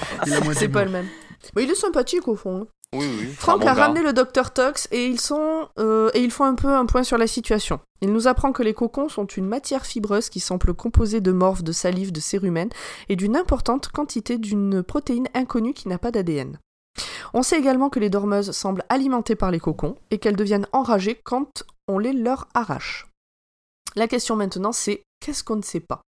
Et Garth rappelle que dans la nature, tout a un rôle et que la question sans réponse dans ce cas présent est pourquoi? Pourquoi que ça fait ça? On apprend aussi que ça ressemble à une fibre végétale, que ça devrait être un champignon, mais qu'elle est très active, très agressive, et en même temps elle ne s'intéresse qu'au chromosome XX. Et quand vous la séparez de la masse, elle n'est plus rien, elle se... Elle tombe. Elle, elle disparaît. Voilà. Ouais. Et quand on la brûle, parce qu'ils essayent d'en brûler un tout petit morceau, pouf, ça devient un papillon. Oui, puis ça- enfin, avant, de, avant de devenir un papillon, la flamme Ça fait une s'envole. étincelle. Ouais, la flamme s'envole. Enfin, quelque Et- chose qui est pas qui s'explique pas d- avec la physique euh, Ouais. standard. Ouais, là, un feu surnaturel. Exactement. Donc Terry, le entre guillemets meilleur adjoint du shérif, va faire un tour chez une dame dont la porte est entr'ouverte. Il la trouve au sol en train de dormir. À côté d'elle, un des ados qui a violenté Jared est en train de se vider de son sang par là où avant il y avait une bite. Il a essayé de la violer. bien fait. Il a essayé de la violer, elle l'a défoncé. Terry se met à s'inquiéter de ce qu'il va arriver à toutes ces femmes quand des hommes vont décider qu'il faut les tuer avant qu'elles ne se réveillent. Euh, Là, il y a une. euh, J'ai relevé un truc que j'ai pas compris. Euh, Ils disent la, ré- la respiration de Shane Stokes avait commencé. Alors, est-ce que c'est une un clin d'œil à quelque chose que j'ai pas compris? Non. Émilie? Euh, non, ça me dit rien. Je suis en train de Euh, chercher. Non, je crois que c'est C'est un juste hein. un rythme, c'est juste un truc euh, que tu, qui- comment dire, que tu fais de la, quand tu fais de l'apnée. C'est ça. Oui, j'allais dire ça doit être un terme médical. La respiration de Shane-Stokes est un rythme respiratoire périodique anormal caractérisé par l'alternance régulière de périodes d'apnée et d'hyperpnée, donc la respiration Ah. d'amplitude augmentée. Ouais, peut-être ça parlait de l'ado qui est en train de mourir là. Ouais. Enfin, en gros, c'est. Non, elle fait des apnées En du gros, sommeil. il est en train d'agoniser. Ouais, voilà. Ouais, ok. Ok, d'accord. Donc je sais pas si on l'a déjà dit, mais Don Peter c'est vraiment une sous-merde. Et euh, il va buter sa mère d'une balle dans la tête. Et l'excuse qu'il se trouve, c'est qu'elle l'a bien cherché à être tout le temps trop gentille avec lui. S'il Ah, est, bah s'il ouais, est ce qu'il est, c'est de sa faute. Et oui, Bah elle a tout le temps été gentille à le couver, alors du coup, euh, voilà. Maintenant, il se fait avoir par toutes les femmes. Qui- Parce qu'il y a un complot mondial des femmes contre lui en particulier. Non, il y a un complot mondial contre lui. Des femmes en particulier, quand même. hein. Elles lui en veulent. euh. D'ailleurs, sa mère avait prévenu euh, son ex, à Don Peters, de surtout pas l'épouser parce que c'était pas quelqu'un de bien. Donc Lila vient de rentrer chez elle et elle explique à Clint et Jared la théorie de son collègue sur les hommes qui risquent de vouloir éliminer toutes les dormeuses. L'idée est maintenant de trouver un endroit où stocker tout le monde. Et l'air de rien, elle rappelle qu'elle sera bientôt à stocker elle aussi. Les brigades chalumeau. Exactement. L'info sur Evie qui s'endort et se réveille sans cocon circule de plus en plus. Et les couillus qui sont réunis dans un bar se rassurent comme ils peuvent en se racontant que c'est Dieu qui a puni les femmes car elles ont toutes fait, euh, car elles ont tout fait pour dépasser les hommes. Elles n'ont pas su se contenter de rester leur égal. Elles ont voulu être plus. Ah ouais, ben voilà. Franck veut parler. Ouais, ouais, Ouais. Le petit passage. Le petit passage sympa. Dieu punit le féminisme. Oui. Et c'est surtout de, elles étaient les égales des hommes et elles ont voulu plus. Alors que bon, bref. Bon, après, il nous montre bien que c'est une bande de, de soifards qui, qui a ce genre de propos, donc c'est. Oui, oui, oui. Des mecs bourrés. Voilà. Mais qui n'en pensent pas moins. Bah ouais, bah tu donnes la main et tu dois donner le bras, quoi. Ah ouais. Bravo les femmes. Euh, donc il y a. c'est ça. Regardez, avant qui est-ce qui présentait ce podcast? C'était un homme. voilà. Et maintenant, une femme. Bravo les femmes. Maintenant, c'est une femme qui dit à cet homme-là Et oh, tu te calmes. Bon, Franck veut parler avec Don de Evie, puisqu'il a eu l'info euh, comme quoi elle se réveillait. Lila et, euh, Lila et Clint discutent de Sheila, la fille présumée de Clint. On croit qu'on va enfin apprendre toute l'histoire, mais non. Steven et Owen ménagent un suspense sans intérêt. On apprend quand même le détail qui a, qui a fait qu'elle a grillé, que, elle, qu'elle- elle a confirmé que c'était sa fille. Oui, parce qu'il fait, C'est fait ça. un geste Elle a euh, spécial. Le cool shake, c'est une espèce de, C'est à ce de, moment-là. de poignée de main ultra C'est compliquée. à ce moment-là Que- qu'elle le dit. Oui. Ok. Oui, oui. Ouais, je crois. Que, que du coup, euh, Clint a appris à, à son fils. Et donc, a priori, il l'a appris aussi à sa fille. Il est con quand même. Donc, Frank et Don commencent à monter un plan pour récupérer Evie et faire des tests sur elle pour trouver un remède. On apprend aussi qu'il y a un pic de suicide chez les hommes. On les appelle les maris endormis. Et à Skip, aucun homme n'a le droit de passer de l'autre côté de l'arbre. Et voilà l'apparition des brigades chalumeaux, donc qui collectent les femmes endormies pour les faire brûler dans des décharges. Sympa. Bah oui. Résolution bidon de l'histoire de la fausse fille de Clint. Finalement, la fille de Clint n'est pas sa fille. Et je tiens à préciser que je parle de ça par honnêteté envers l'histoire, mais que c'est tellement pourri que j'avais même pas pris de note à ce sujet. Donc, Lila, Jared et Clint en parlent et finalement on découvre que la mère de la gamine, c'est l'ex de Clint, c'est aussi son amie de galère. Elle a toujours été amoureuse de Clint. Du coup, elle a couché avec un gars qui lui ressemblait. Elle est tombée enceinte et comme la gamine ressemble à son père, eh ben elle ressemble aussi à Clint. Oh putain. Et l'autre, Et l'autre, là, la elle folle, lui a donné le nom de Clint. et l'autre, elle a rien Le trouvé de mieux famille, que de famille, donner le nom de famille de Mm. Clint à sa fille. Alors je sais pas comment ça marche les noms de famille aux États-Unis, Oh, mais c'est vraiment tiré par les cheveux. Ah non, mais elle l'a déclaré comme père aussi. Elle l'a déclaré comme père, ouais, parce que euh, vu que le mec c'était un mec de passage, bah. Vu que... Non, mais surtout vu qu'elle s'est procuré les... le carnet de notes de la fille, ou enfin ses infos de, de l'école. Ah oui, c'est vrai, Et ouais. euh, c'est en Perse, c'est Clint qui. Mais en. France, tu peux pas le faire, ça.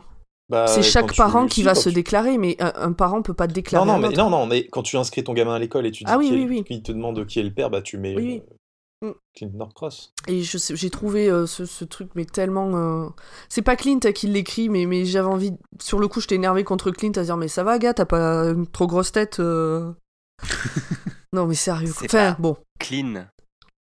Ah. Non, mais elle sert à rien, cette histoire.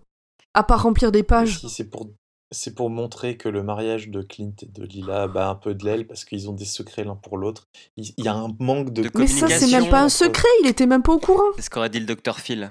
Non, mais elle, Lila, elle aurait pu en parler au lieu d'aller faire sa petite enquête et tout. Elle aurait pu dire euh, écoute, euh, t'as une fille, euh, fa- faut m'en parler. Et lui fait pourquoi j'ai une fille? Mais non, attends. Et elle lui fait mais si, regarde, elle, la fille de De Shannon. Shannon. Et il lui fait mais non, mais Shannon, euh, on n'a jamais couché ensemble. Alors qu'elle voulait. si. Elle a voulu, Elle hein, mais voulait voulu. mon Elle corps. voulait. Enfin bref, Voilà. n'en parlons plus. Communication. Communiquer, Communication. Mais oui, les évidences, tout ça, communiquer. Il vaut mieux en dire trop que pas assez. Ouais, on en sait quelque chose ici. Faites comme nous. Donc, après avoir fait un tour de passe-passe avec les rats, Evie récupère le téléphone du directeur adjoint. Elle explique ensuite à Clint qu'elle doit rester en vie s'il veut que les femmes reviennent, mais qu'elles doivent d'abord se mettre d'accord. Elle, elle le menace et elle lui fait quand même bien flipper en lui montrant qu'elle contrôle les rats pour récupérer le téléphone. Au, au directeur adjoint, ouais. Mm. Euh, après, la après la discussion avec son mari, Lila décide de lâcher l'affaire et de s'endormir dans sa voiture, et putain, je la comprends. Elle fait Oui, un quand mot même. quand même pour expliquer Oui, que. elle fait un mot pour dire euh, vas-y, euh, va t'occuper de Madame Machin euh, qui dort toute seule en face, Ouais. protège-moi. Deuxième partie.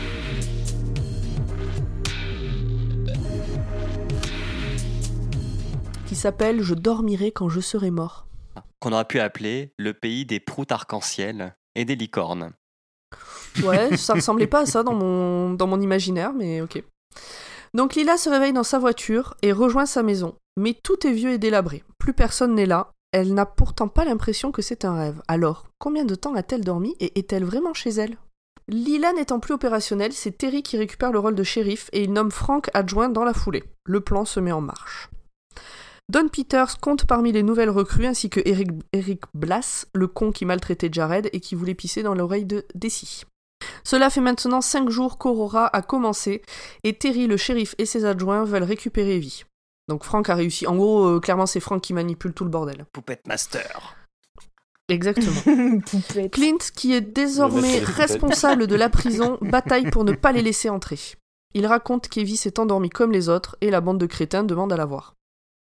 Bon, ils sont pas si cons que ça en fait de, de demander à la voir, mais euh, c'est des crétins quand même. Ouais, il se, Terry se fait embrouiller par Clint quand même. euh. Ah ben Terry il picole et il suit. euh, Non, pas par Clint, par, euh, par Frank.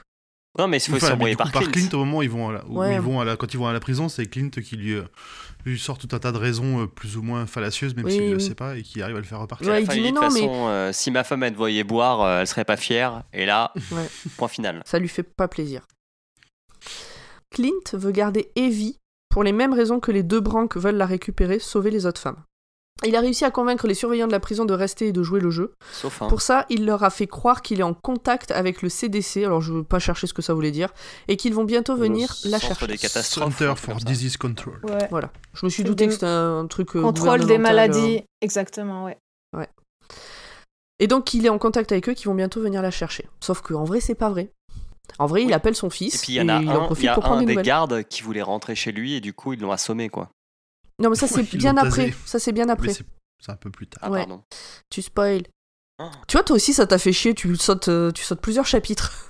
C'est pas que ça m'a fait chier, c'est juste qu'effectivement le récit euh, enfin la narration est construite où il y a- y vraiment des instantanés Ouais. On personnage fait par des personnage. allers-retours. ouais. Et du coup, c'est sûr qu'entre 3-4 chapitres, euh, là où ça pourrait prendre euh, 10 pages, bah, je, pense exact... enfin, je pense déjà à des trucs qui sont passés Mm.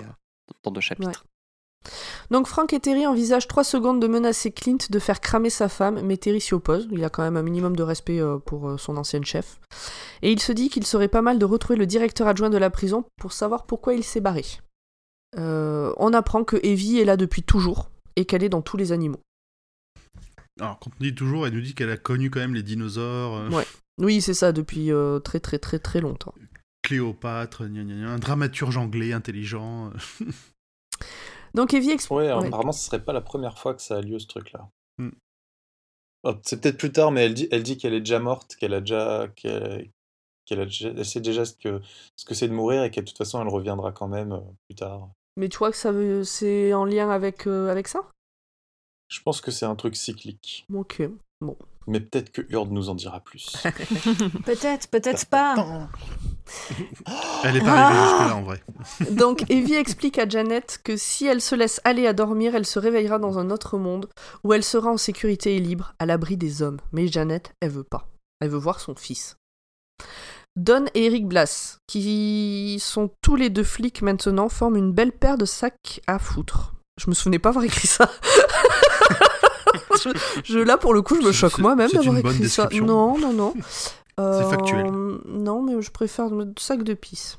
Donc visiblement, l'état des femmes qui ne dorment pas encore les amuse, et fouiller les maisons vides aussi. Page 400 471, culotte. Point culotte. Ça faisait- Il Ouais, fouille c'est- dans les... On parle des culottes rangées dans les tiroirs, mais Exactement. Pas là aussi, oui, ils appellent les cocons des sacs à salopes ou un truc comme ça Si, c'est ça. Ah, je croyais que c'était plus bas, mais c'est possible. C'est très possible. Les fameuses sacs à salopes. Euh, donc finalement, ils vont voir la vieille Essie, la moins clocharde, pratique pour sac à voir... sapin quand même. hein. Moi, j'aurais pensé qu'ils auraient dit des sacs à con euh, pour faire euh, référence à un autre euh, livre qu'on a traité. lang- Ça, un- ça serait un langage trop châtié pour les, Ouais. pour les deux blaireaux là. Euh, donc finalement, ils vont voir la vieille Essie, la clocharde, pour voir comment ça crame un cocon. Et Don commence même à bander à cette idée, et moi je commence à sentir la rage, l'injustice et l'impuissance monter. Alors À ce moment-là, j'étais- puissant. Et Bah, J'allais dire, moi je me suis dit, celui- celui-là, quand il va mourir, euh, Hmm je me suis dit, Don Peters, celui-là, quand il va mourir, bon sang, ça va être bon. ça me fera Eh ouais. plaisir. Euh, point sur les femmes. Donc on comprend qu'il s'agit euh, des femmes. Alors voilà, Euh, tout d'un coup, donc on se retrouve avec des femmes et on comprend qu'il s'agit des femmes qui sont passées de l'autre côté. Et ce côté, elles ont fini par l'appeler chez nous. On est chez nous. On Parce passe priori, le, le temps Ouais. passe différemment là-bas. Ça a l'air de faire... Elles ont l'air d'y être depuis un petit moment. Ça passe plus vite. ouais. exactement. Ben, comme dans les rêves en fait. Quand on y pense. les rêves, ça peut aller moins vite. Bah, souvent, euh, tu t'endors 5 minutes et tu fais un rêve complet. Ah, ouais, ouais, ok. Tu rêves plus vite que le temps que tu dors en fait. J'ai eu cette illumination il y a 3-4 jours suite à un rêve très long sur un temps de, dodo très court. Voilà. Et je me suis réveillée en me disant Oh, Ah oui, mais c'est ça la en période où fait Tu rêves, je crois qu'elle dure 5 minutes. Alors qu'effectivement, Oui, t'as l'impression et- qu'elle peut durer Et des fois, heures. tu fais des rêves complets avec des histoires de fous euh, qui prendraient des heures et des heures euh, dans un podcast, Et- par exemple, à raconter. Oui, et c'est même pas cinq minutes euh, de suite. hein. Bien Mm. souvent, t'en fais plusieurs, c'est des flashs. Euh, donc, euh, on continue. Euh, donc, on passe enfin un peu de temps avec les femmes, dans l'autre monde, euh, que j'ai souvent appelé néo-dueling, donc euh, sachez-le. Elles sont dans un dueling type post-apo. Moi, personnellement, j'avais Sanctuary, le village de départ de Fallout 4 en tête. Mais vraiment, hein, j'avais l'univers Fallout c'est- 4 en tête. Ça fait très. euh, oui, on, on- au vu des descriptions, c'est la même chose, mais dans, dans un futur assez lointain, tout a été envahi par la végétation, en ça. ruine. La plupart se sont réveillées là où elles, s'é- où elles étaient euh, endormies, mais pas toutes. Certaines s'étaient réveillées dans le noir. Euh, certaines se sont, ben voilà, certaines sont réveillées dans le noir et ont dû marcher avant de retrouver la lumière et le paysage de Dueling. Donc la théorie, euh, c'est que ce nouveau monde se crée au fur et à mesure grâce à la conscience collective. Donc c'est pas ma théorie, hein, c'est la théorie des femmes qui Mhm. sont à Néo Dueling. Le temps semble passer plus lentement ici, genre une heure de l'ancien Dueling, c'est une journée du nouveau, mais en fait je pense que c'est encore plus rapide. C'est plus rapide. Et les femmes se débrouillent pour se nourrir en chassant et en cueillant, et les étoiles sont très fortes. c'est les infos générales. Phrase que j'ai relevée au sujet d'une détenue en fuite. Dans ce monde, elle n'avait rien fait. Et j'ai trouvé ça intéressant. C'est un nouveau départ. Exactement. Et donc, au lieu de dire attention, c'est une détenue, on dit bah ici, elle a rien fait, donc euh, repart de zéro. Ça ressemble finalement aux prisonniers qui étaient envoyés, euh, entre autres en Australie à l'époque, pour faire des, des bases, ou je sais plus comment on appelait ça. Ouais, enfin, ils étaient pas libres, hein, ces gens-là. Plus ou moins. Mm, Ouais, plutôt moins. Enfin, entre la théorie et ce qui s'est réellement passé, il y a quand même une Oui, marge. voilà. euh, euh, officiellement, ouais, ils étaient libres et ils devaient bosser pour, euh, Oui, pour les gens sur place, mais en réalité, bon. Mhm. Donc la vie suit son cours à Néo-Douling et cette petite société se réorganise comme elle était avant. Des personnes chassent, d'autres cueillent, d'autres cultivent la terre, d'autres soignent, d'autres construisent, d'autres éduquent les enfants. Il n'y a pas d'hommes et tout tourne rond. Deux fois par semaine, une réunion avec un R majuscule est organisée pour parler d'un peu de tout et de rien, Euh, donner des infos, dire ce qu'il manque, et ce qu'il manque dans un certain confort, hop, ça ne veut rien dire, et ce qu'il manque, c'est un certain confort, certes, mais aussi les hommes qu'elles ont aimés. Ah oui, les sujets de prendre son pied seul ou avec quelqu'un sont mis sur le tapis, et la précarité menstruelle aussi. Mais elle trouve des serviettes réutilisables, donc c'est cool. Ouais, et ça c'est un peu plus tard. Et elles sont super contentes, mais vous allez voir, parce que c'est écolo et tout, euh, c'est parfait Et- ce passage. Et pour le reste, ouais. c'est des branches d'arbres polies ou... Non, non, elles se débrouillent toutes seules, euh, elles sont euh, équipées de, de mains avec 10 doigts, euh, voilà. D'accord. Alors j'ai appris le mot ronéotypé. Vous connaissiez? Ah bah bravo, moi non. Donc c'est la duplication à l'alcool ou ronéotypie. Et c'est un procédé de reproduction de documents par transfert d'encre via une solution à base d'alcool. L'appareil permettant la duplication de l'alcool est appelé duplicateur à alcool. Voilà. Merci, Pomme. Il y avait ça, euh, fut un temps, euh, jadis, dans les écoles. Oui. Donc, C'est ces belles feuilles qui sentaient bon l'alcool. Exactement. Donc, euh, à Néo-Douling, il y a quand même un meurtre, une suicidée, et, Lu- et Lila rumine son mariage. Donc, comme quoi, hein, même qu'il n'y a que des ouais. femmes, tout ne se Et passe pas comme qui... prévu. Donc, celle qui s'est suicidée, c'est celle qui a perpétré le meurtre, le meurtre. Et en gros, elle a laissé un mot en disant euh, que, bah, euh, elle il n'y avait pas de raison précise de Elle tuer l'autre, mais... mais voilà. Elle- Là, elle en avait Elle envie. avait envie de tuer, elle avait envie de tuer, donc elle l'a fait, que du coup après elle serait mieux sans elle quoi. Ouais, voilà, c'est ça. Point sur la masculinité toxique et le soi-disant rôle des femmes pour défaire certains carcans en épousant ces hommes-là. Avec euh, le passage, elle savait que les hommes apprenaient, grâce à d'autres hommes essentiellement bien entendu, à garder leur souffrance pour eux, mais elle savait aussi que le mariage était censé défaire une partie de cet enseignement. C'est pas la femme de Franck qui, qui parle de ça parce que on, Non, c'est Lila. verra- je sais pas si c'est celle-là ou c'est plus tard qu'elle aurait été Ouais. bien, euh, bien marquée et bien, bien martyrisée on va dire. Non, non, là c'est Lila qui parle du fait que son mari ne lui parle pas. Ah oui. Effectivement. Donc petit à petit, les femmes qui vivaient dans l'ombre de leur mari s'épanouissent. Certaines reprennent leur nom de jeune fille, mais des femmes disparaissent, à l'instar de Essie, la vieille SDF, qui est subitement remplacée par un papillon et une odeur de brûlé. Mais que se passe-t-il? Tatan J'étais triste, moi, à ce moment-là, pour elle. Et ils ont fait cramer la vieille Essie, les deux pourritures de mes deux. Mm, mm. Ah bah voilà ce qui se passe. Elle a pris feu et s'est transformée en une nuée de papillons. Frank arrive à récupérer l'adresse du directeur adjoint de la prison. On apprend que certains adjoints appellent les cocons des sacs à salopes. C'est là qu'on en parle. Frank, ça ne lui plaît pas, mais il dit rien. Et là, on aborde l'air de rien le sujet de se taire égale être complice? Je vous laisse réfléchir. Clint. euh, Ah voilà, là j'ai relevé euh, au paragraphe d'après. Euh, donc je cite Clint sentit naître une vague, une vague angoisse, mais il s'en voulut de réagir comme une petite vieille. Et là j'ai noté Bouh Clint c'est qu'une femme Bouh C'est une femmelette. Et vieille en plus Euh, Je crois qu'on n'en parle pas du zizi de Clint. Ah ouais, bon, c'est pareil. Donc il y a une discussion entre Evie et Clint, et il y a un moyen de faire revenir les femmes qui le souhaitent, mais on ne sait toujours pas lequel. Donc Mickey, Michaela et Garth, euh, le médecin toxicomane, se rendent à la caravane du dealer du début du bouquin, donc celui qui a été tué par Evie, pour essayer de trouver de la meth et, euh, tout ça. Et pendant que Garth cherche euh, de la meth dans la caravane, Michaela voit un renard et le suit sur le même chemin que Lila un peu plus tôt. Elle arrive également au grand arbre avec le pan, le tigre et le serpent rouge.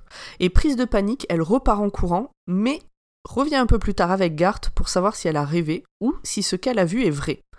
Malheureusement, le grand chêne n'est plus qu'un grand chêne classique. Par contre, les traces de pas recouvertes de cocon et les traces de mains lumineuses dans les arbres sont bien toujours présentes. Garth les voit. Michaela décide d'aller à la prison pour rencontrer celle dont on dit qu'elle se réveille. Alors, on, on a juste euh, raté, je crois qu'il explique dans ce passage-là que Garth et, euh, et Michaela, ils ont fait ami-ami dans le, dans le bar où ils se sont trouvés beaucoup de points en commun, notamment euh, le fait qu'il soit un grand fournisseur de drogue. Oui, c'est vrai, tu as raison. Je ne l'ai pas noté. Il y a tout un passage où elle passe un, moment chez lui avant ça. Euh, elle est chez lui et puis euh, elle parle. Ouais, voilà, c'est ça. Ils deviennent potes en fait, sans aucune arrière-pensée euh, dégueulasse. Tout à fait. euh. Autre Euh, que euh, il, a de la drogue, que ça va me prendre- tenir éveillé, c'est ça. bien. Il aime bien, il aime bien prendre de la drogue. euh, elle, elle en a besoin. Ils s'entendent bien. Allez hop, viens, on va prendre de la drogue ensemble. il est très sympathique ce monsieur, moi je trouve. hein. Mis à part qu'il prend beaucoup de drogue. Mais on peut être sympathique et prendre beaucoup Et de qui conduit euh, en étant. Oui, oui aussi. Oui. Après, il y a beaucoup moins de monde dans les rues en ce moment. Donc bon, Il écrase les chats. C'est un fils de pute. Ouais, il a écrasé un chat. Donc Frank est maintenant chez X, le directeur adjoint de la prison, qui n'est pas quelqu'un d'appréciable à mon goût. Mais ça reste mon avis personnel. Et il explique à Frank que Clint n'a aucune autorité au sein de la prison. C'est faux quand il dit qu'il- que c'est lui le nouveau chef. Que Evie elle manipule les rats et qu'elle a son téléphone portable à lui. Point patronymie. La femme de X se faisait appeler Madame Laurence X, donc Laurence du prénom de son mari. Donc c'est-à-dire Madame, prénom du mari, nom du mari. C'est un truc qui se faisait jadis. Quand t'étais une femme mariée, t'existais plus. T'avais Patriarcat. même plus de prénom, quoi. T'avais même plus de prénom. Et je pense l'avoir déjà vu, si je dis pas de bêtises, donc pas- il y a pas si longtemps que ça, sur les carnets de chèques de mes parents. Monsieur et Madame, prénom de mon père, nom de mon père. J'allais le dire, ça se. Ma mère n'existe plus. Sur les ça papiers officiels, ouais, ça- ils le ça font se encore pas mal avec les banques. Ouais. Mais je crois ils le font encore si tu y fais pas gaffe, ouais. Mais surtout qui paye encore par chèque. Euh, Alors, euh, deux adjoints arrivent à la maison témoin où sont planqués Jared et Marie. Ils arrivent à se cacher et à cacher les cocons, appelés donc des sacs à salopes, dans le grenier. Mais Marie s'endort et Jared est maintenant tout seul. Là, elle en peut plus, la, la gamine. Bon, on peut la comprendre. En plus, il fait 50 Ouais, degrés dans le... Elle racontait le qu'elle qu'elle pissait du Monster euh, et de la Red Bull, alors bon. Mm. C'est ça. Oui, c'est oui. Donc de retour dans le monde des femmes, Lila et Janice comprennent que les femmes qui disparaissent sont tuées par les hommes dans le vieux monde, et que lorsqu'elles sont déplacées par eux, elles ont des vertiges ou la nausée. Un point est fait sur ces femmes qui se sont épanouies depuis qu'elles ne sont plus avec leur mari. Et il y en a plusieurs. Un groupe de femmes part explorer le monde à l'extérieur de Dooling. Celia, une ancienne détenue et membre du groupe d'exploration, revient seule, au bout de- d'une semaine, je crois. Et parce qu'en fait, le groupe a trouvé la prison de haute sécurité, donc pas la prison de Dooling, celle du village d'à côté, enfin de la ville d'à côté. Mm. Mais pendant l'exploration, elle s'est écroulée et Celia est la seule survivante présumée. Lila et d'autres décident d'aller voir, déjà pour voir s'il y a des survivants, et surtout parce que si elles sont rentrées dans la prison, c'est parce qu'elles ont eu l'impression qu'il y avait quelqu'un. Elles dans ont la vu prison. quelqu'un, euh, une, une silhouette passer d'une cellule à l'autre. Euh, moi, j'ai retenu qu'ils avaient vu un truc bouger sous une couverture. Donc Lila se rend compte euh, qu'en fait, euh, la meuf, euh, enfin, la- ce qu'ils ont vu bouger, c'est une poupée gonflable, et qu'il n'y a aucune trace d'une autre survivante. Et les femmes disparues dans l'éboulement sont bien mortes. C'est à ce moment-là que Marie arrive à Néo-Dooling. C'est comment dire On a quand même l'impression à que à, ce- à ce, moment- à ce niveau-là, il y a plus que des, euh, enfin, qu'il y a vraiment que Dooling qui existe dans cette Oui. espèce de nouveau monde. C'est ça. Ben moi, je me suis même demandé si euh, la prison, est-ce qu'elle s'est pas écroulée? Alors, il y a toute une théorie comme quoi il y a eu des malversations qui font que la prison a été construite à un endroit où ça aurait pas dû. Mais je me suis demandé si est-ce qu'elle s'est pas écroulée pour justement que les femmes n'aillent pas plus loin? Genre, déjà, elles auraient pas dû être là. Peut-être. Mais l'explication de la construction moisie de la prison était quand même euh, Ouais, recevable. Surtout qu'on a l'air d'être dans le futur euh, Oui. où tout a été attaqué. Quoi. Ils Ouais. ont fait ça sur un Ouais. terrain stable, point barre quoi. Il faut pas avoir des, Euh, des choses partout. Moi aussi, euh, ouais, bah, il y a des moments où c'est bien d'inventer des choses parce que le texte en lui-même, il est pas ouf. Alors. Clint raconte tout aux quatre surveillants toujours présents. Donc il leur dit la vérité, que le CDC a jamais été contacté, tout ça. L'un d'eux ne préfère pas rester, il trouve que c'est trop dangereux, mais au moment de partir, Clint et Tig le tasent sur le parking et le menottent. Manque de bol pour eux, Michael arrive à ce moment-là et les prend en photo. Bien grillé. Clint, qui n'est pas tout à fait en position de négocier, négocie. Donc il les laisse rentrer en échange d'aide et de son fils. Donc en gros, il leur dit Ok, vous pourrez rentrer voir euh, ta mère, mais par contre, vous allez me chercher mon gamin. Et de l'aide. Hmm. Frank, il fait même plus semblant et il prend réellement la place du shérif. Et l'assaut de la prison se prépare. De toute façon, l'adjoint, il est bourré à ce moment-là. Oui, c'est ça. Mais c'est ça, il fait même plus semblant de passer par l'adjoint là, il gère le truc Hmm. direct. Evie reçoit les visiteurs et leur fait son tour de magie. Je connais, genre, je connais tout de la vie. Donc les visiteurs, c'est Michaela et Garth. Mm. Euh, je, connais tout, je connais tout de ta vie. Visiblement, elle va faire mourir le juge Silver aussi, qui, de son côté, parle d'un agent du FBI à Frank pour jouer les négociateurs. Oui, en fait, euh, Silver, il veut éviter le bain de sang, donc il propose Oui. à la police d'aller chercher un tiers pour négocier avec Clint. Tout à fait. Mais Evie, ça lui va pas. Oui, puisqu'il faut Donc pas le que juge- quelqu'un vienne de Ouais. l'extérieur. Voilà. Il faut que tout reste dans Dooling. Mm. Le juge meurt d'une crise cardiaque et ou d'une asphyxie causée par des phalènes et ou d'un accident de voiture, parce qu'il y a les trois en même temps, donc on sait pas trop ce qui finalement le, le tue. Et à ce moment-là, enfin juste après, Evie roule une galoche à Michaela, qui reprend du poil de la bête pour quelques jours. Et ça c'est vrai, des fois, un vrai bisou, hop, ça te remet sur les rails. Elle- l'avertit quand même que c'est- bien temporaire et qu'elle Ouais, peut pas. que ça va durer 2-3 jours, mais que par contre après, elle pourra plus jamais se, enfin, elle pourra pas se retenir de dormir. Donc dans la prison, il est temps de mettre en place une tactique. Euh, il me semble qu'à ce moment-là, Evie laisse entendre que la quantité d'armes est loin d'être la solution à n'importe quel problème du monde. Contrairement à de toute que- façon, ils en ont pas grand chose, ils en ont pas beaucoup dans la prison. Ouais, mais même en gros, son discours, c'est de dire, ben, c'est jamais la solution, le nombre d'armes que tu possèdes. D'un autre côté, on la voit aussi qui, qui s'est adressée. Alors, je crois que c'est à ce moment-là qu'elle s'adresse directement à Franck et elle dit qu'il faudrait qu'elle- qu'il faut venir la chercher pour la tuer. Ouais, c'est plus loin. Dans le genre, euh, tu- ça fait partie des moments où je me suis dit quoi? Bon, je vais dormir. J'ai pas compris le, le côté. Et on, le voit, on, on la voit plusieurs fois faire ça. Elle, dit à Clint, euh, il faut me garder en vie, il faut me sauver. Et de l'autre côté, elle fait tout son possible, elle titille tous les autres pour venir euh, Ouais, mais ça pour causer cette ça, espèce d'apocalypse. Ouais, mais ça c'est plus tard qu'elle lui dit ça. Mm. Ok, je vais faire ma gueule. Euh, non, mais non, mais c'est trop tôt. Donc on sait maintenant que Evie est à l'origine d'Aurora, mais ne peut pas décider seule de l'arrêter. Qu'elle a beaucoup moins de pouvoir que ce qu'on peut penser et que tout se réglera en fonction des choix des hommes dans le vieux monde et des femmes dans le monde de l'autre côté de l'arbre. Un premier enfant est né dans le monde des femmes et c'est un garçon. Non, personne? Ah, quand même Oui Donc Lila et Tiffany partent. Quelqu'un veut corriger? J'ai fait une faute. Non. Lila et Tiffany, ben j'ai corrigé, partent explorer un bâtiment abandonné de la ville. En papotant, Lila expose sa théorie. Tous les savoir-faire utiles à une communauté sont réunis à Dooling. Il y a déjà eu une naissance, un garçon, et il y a encore une douzaine de femmes enceintes. Donc ce n'est pas un hasard si elles sont là. Quelle est donc la suite des événements? Serait-ce le début d'un Éden sans Adam, où les garçons seraient élevés par des femmes et donc avec d'autres valeurs que dans l'ancien monde? Peut-être. Hmm. L'eau courante est enfin installée à Néodooling. Et du coup, après l'eau, qu'est-ce qu'il faut? Eh ben, il faut de l'essence pour redémarrer les bagnoles. Donc une équipe part pour le Kentucky, où il y a une raffinerie. Et de ce que j'ai compris, il y a du roulage de galoche entre Tiffany et Lila, mais je... ça sortait de nulle part. Bah, en même temps, elles doivent s'ennuyer Ouais, un peu. Hein. on le dit, ouais. Mais en fait, euh, bon. Franchement, ça donne juste l'impression de, de se rouler une galoche Ils pour pouvoir dire qu'il y a deux hein. meufs qui se sont roulées une galoche, quoi. Ouais, ouais, bah, les branches d'arbres polis, ça va un moment. Hein. Bien, Michaela et Gar sortent de la prison et font de l'esbrouf auprès de Don et d'Eric qui surveillent la route. Euh, Donc ils arrivent à rallier Barry, l'avocat qu'Evie... euh, Enfin, l'avocat que Evie a vu au tout début. Donc ils arrivent à le rallier à leur cause en lui racontant toute la vérité. Et donc la journaliste, le toubib toxico et l'avocat délestent la police, le poste de police de toutes ses armes et récupèrent aussi Willy, le vieux pompier bénévole qui a remarqué les traces de pas et les papillons au niveau de la caravane du début. Donc dans le camping-car, il y a Michaela et ses boys, ainsi que les femmes de l'avocat et tout un arsenal. Alors, sa femme et ses filles. Euh, ouais, les femmes, ouais, oui, c'est ça, ouais, j'ai fait un raccourci. Là, sa femme et ses filles qui sont dans les cocons, donc.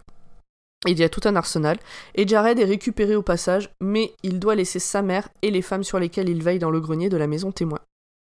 D'ailleurs, il trouve ça injuste que l'avocat il ait pu prendre tout le monde et lui non. L'avocat essaye de baratiner les deux flics qui font un barrage sur la route de la prison en leur disant qu'il est là pour signer le transfert des vies quand le shérif les appelle pour leur signaler le vol des armes du poste par l'avocat. Le plan B commence alors. Et tout part en sucette. Et le plan B, euh, bah, c'est qu'en fait, euh, donc Barry doit se sacrifier pour que le camping-car passe. Alors, se sacrifier, au départ, c'était juste baratiner les flics. Le temps que les deux flics comprennent ce qu'il se passe, il est trop tard, le camping-car se fait la malle. Un des flics tente de tirer dans les pneus, mais en vain. Il a, il a en réalité tiré dans la carrosserie. Et c'est le début d'un carnage. Parce que la balle, elle a touché une des dormeuses dans le camping-car, donc la fille aînée de l'avocat. Exactement. Ça l'a réveillée, et comme toute personne normalement constituée et qui est réveillée pour rien, elle devient super agressive. Elle s'en prend à Garth, et tous deux tombent du camping-car. Garth, Garth meurt, meurt, hop, Garth meurt, le crâne explosé sur le bitume. Et quand Barry voit. J'étais surpris qu'il tombe comme ça, lui. mais moi aussi, je m'y attendais pas, je l'aimais bien.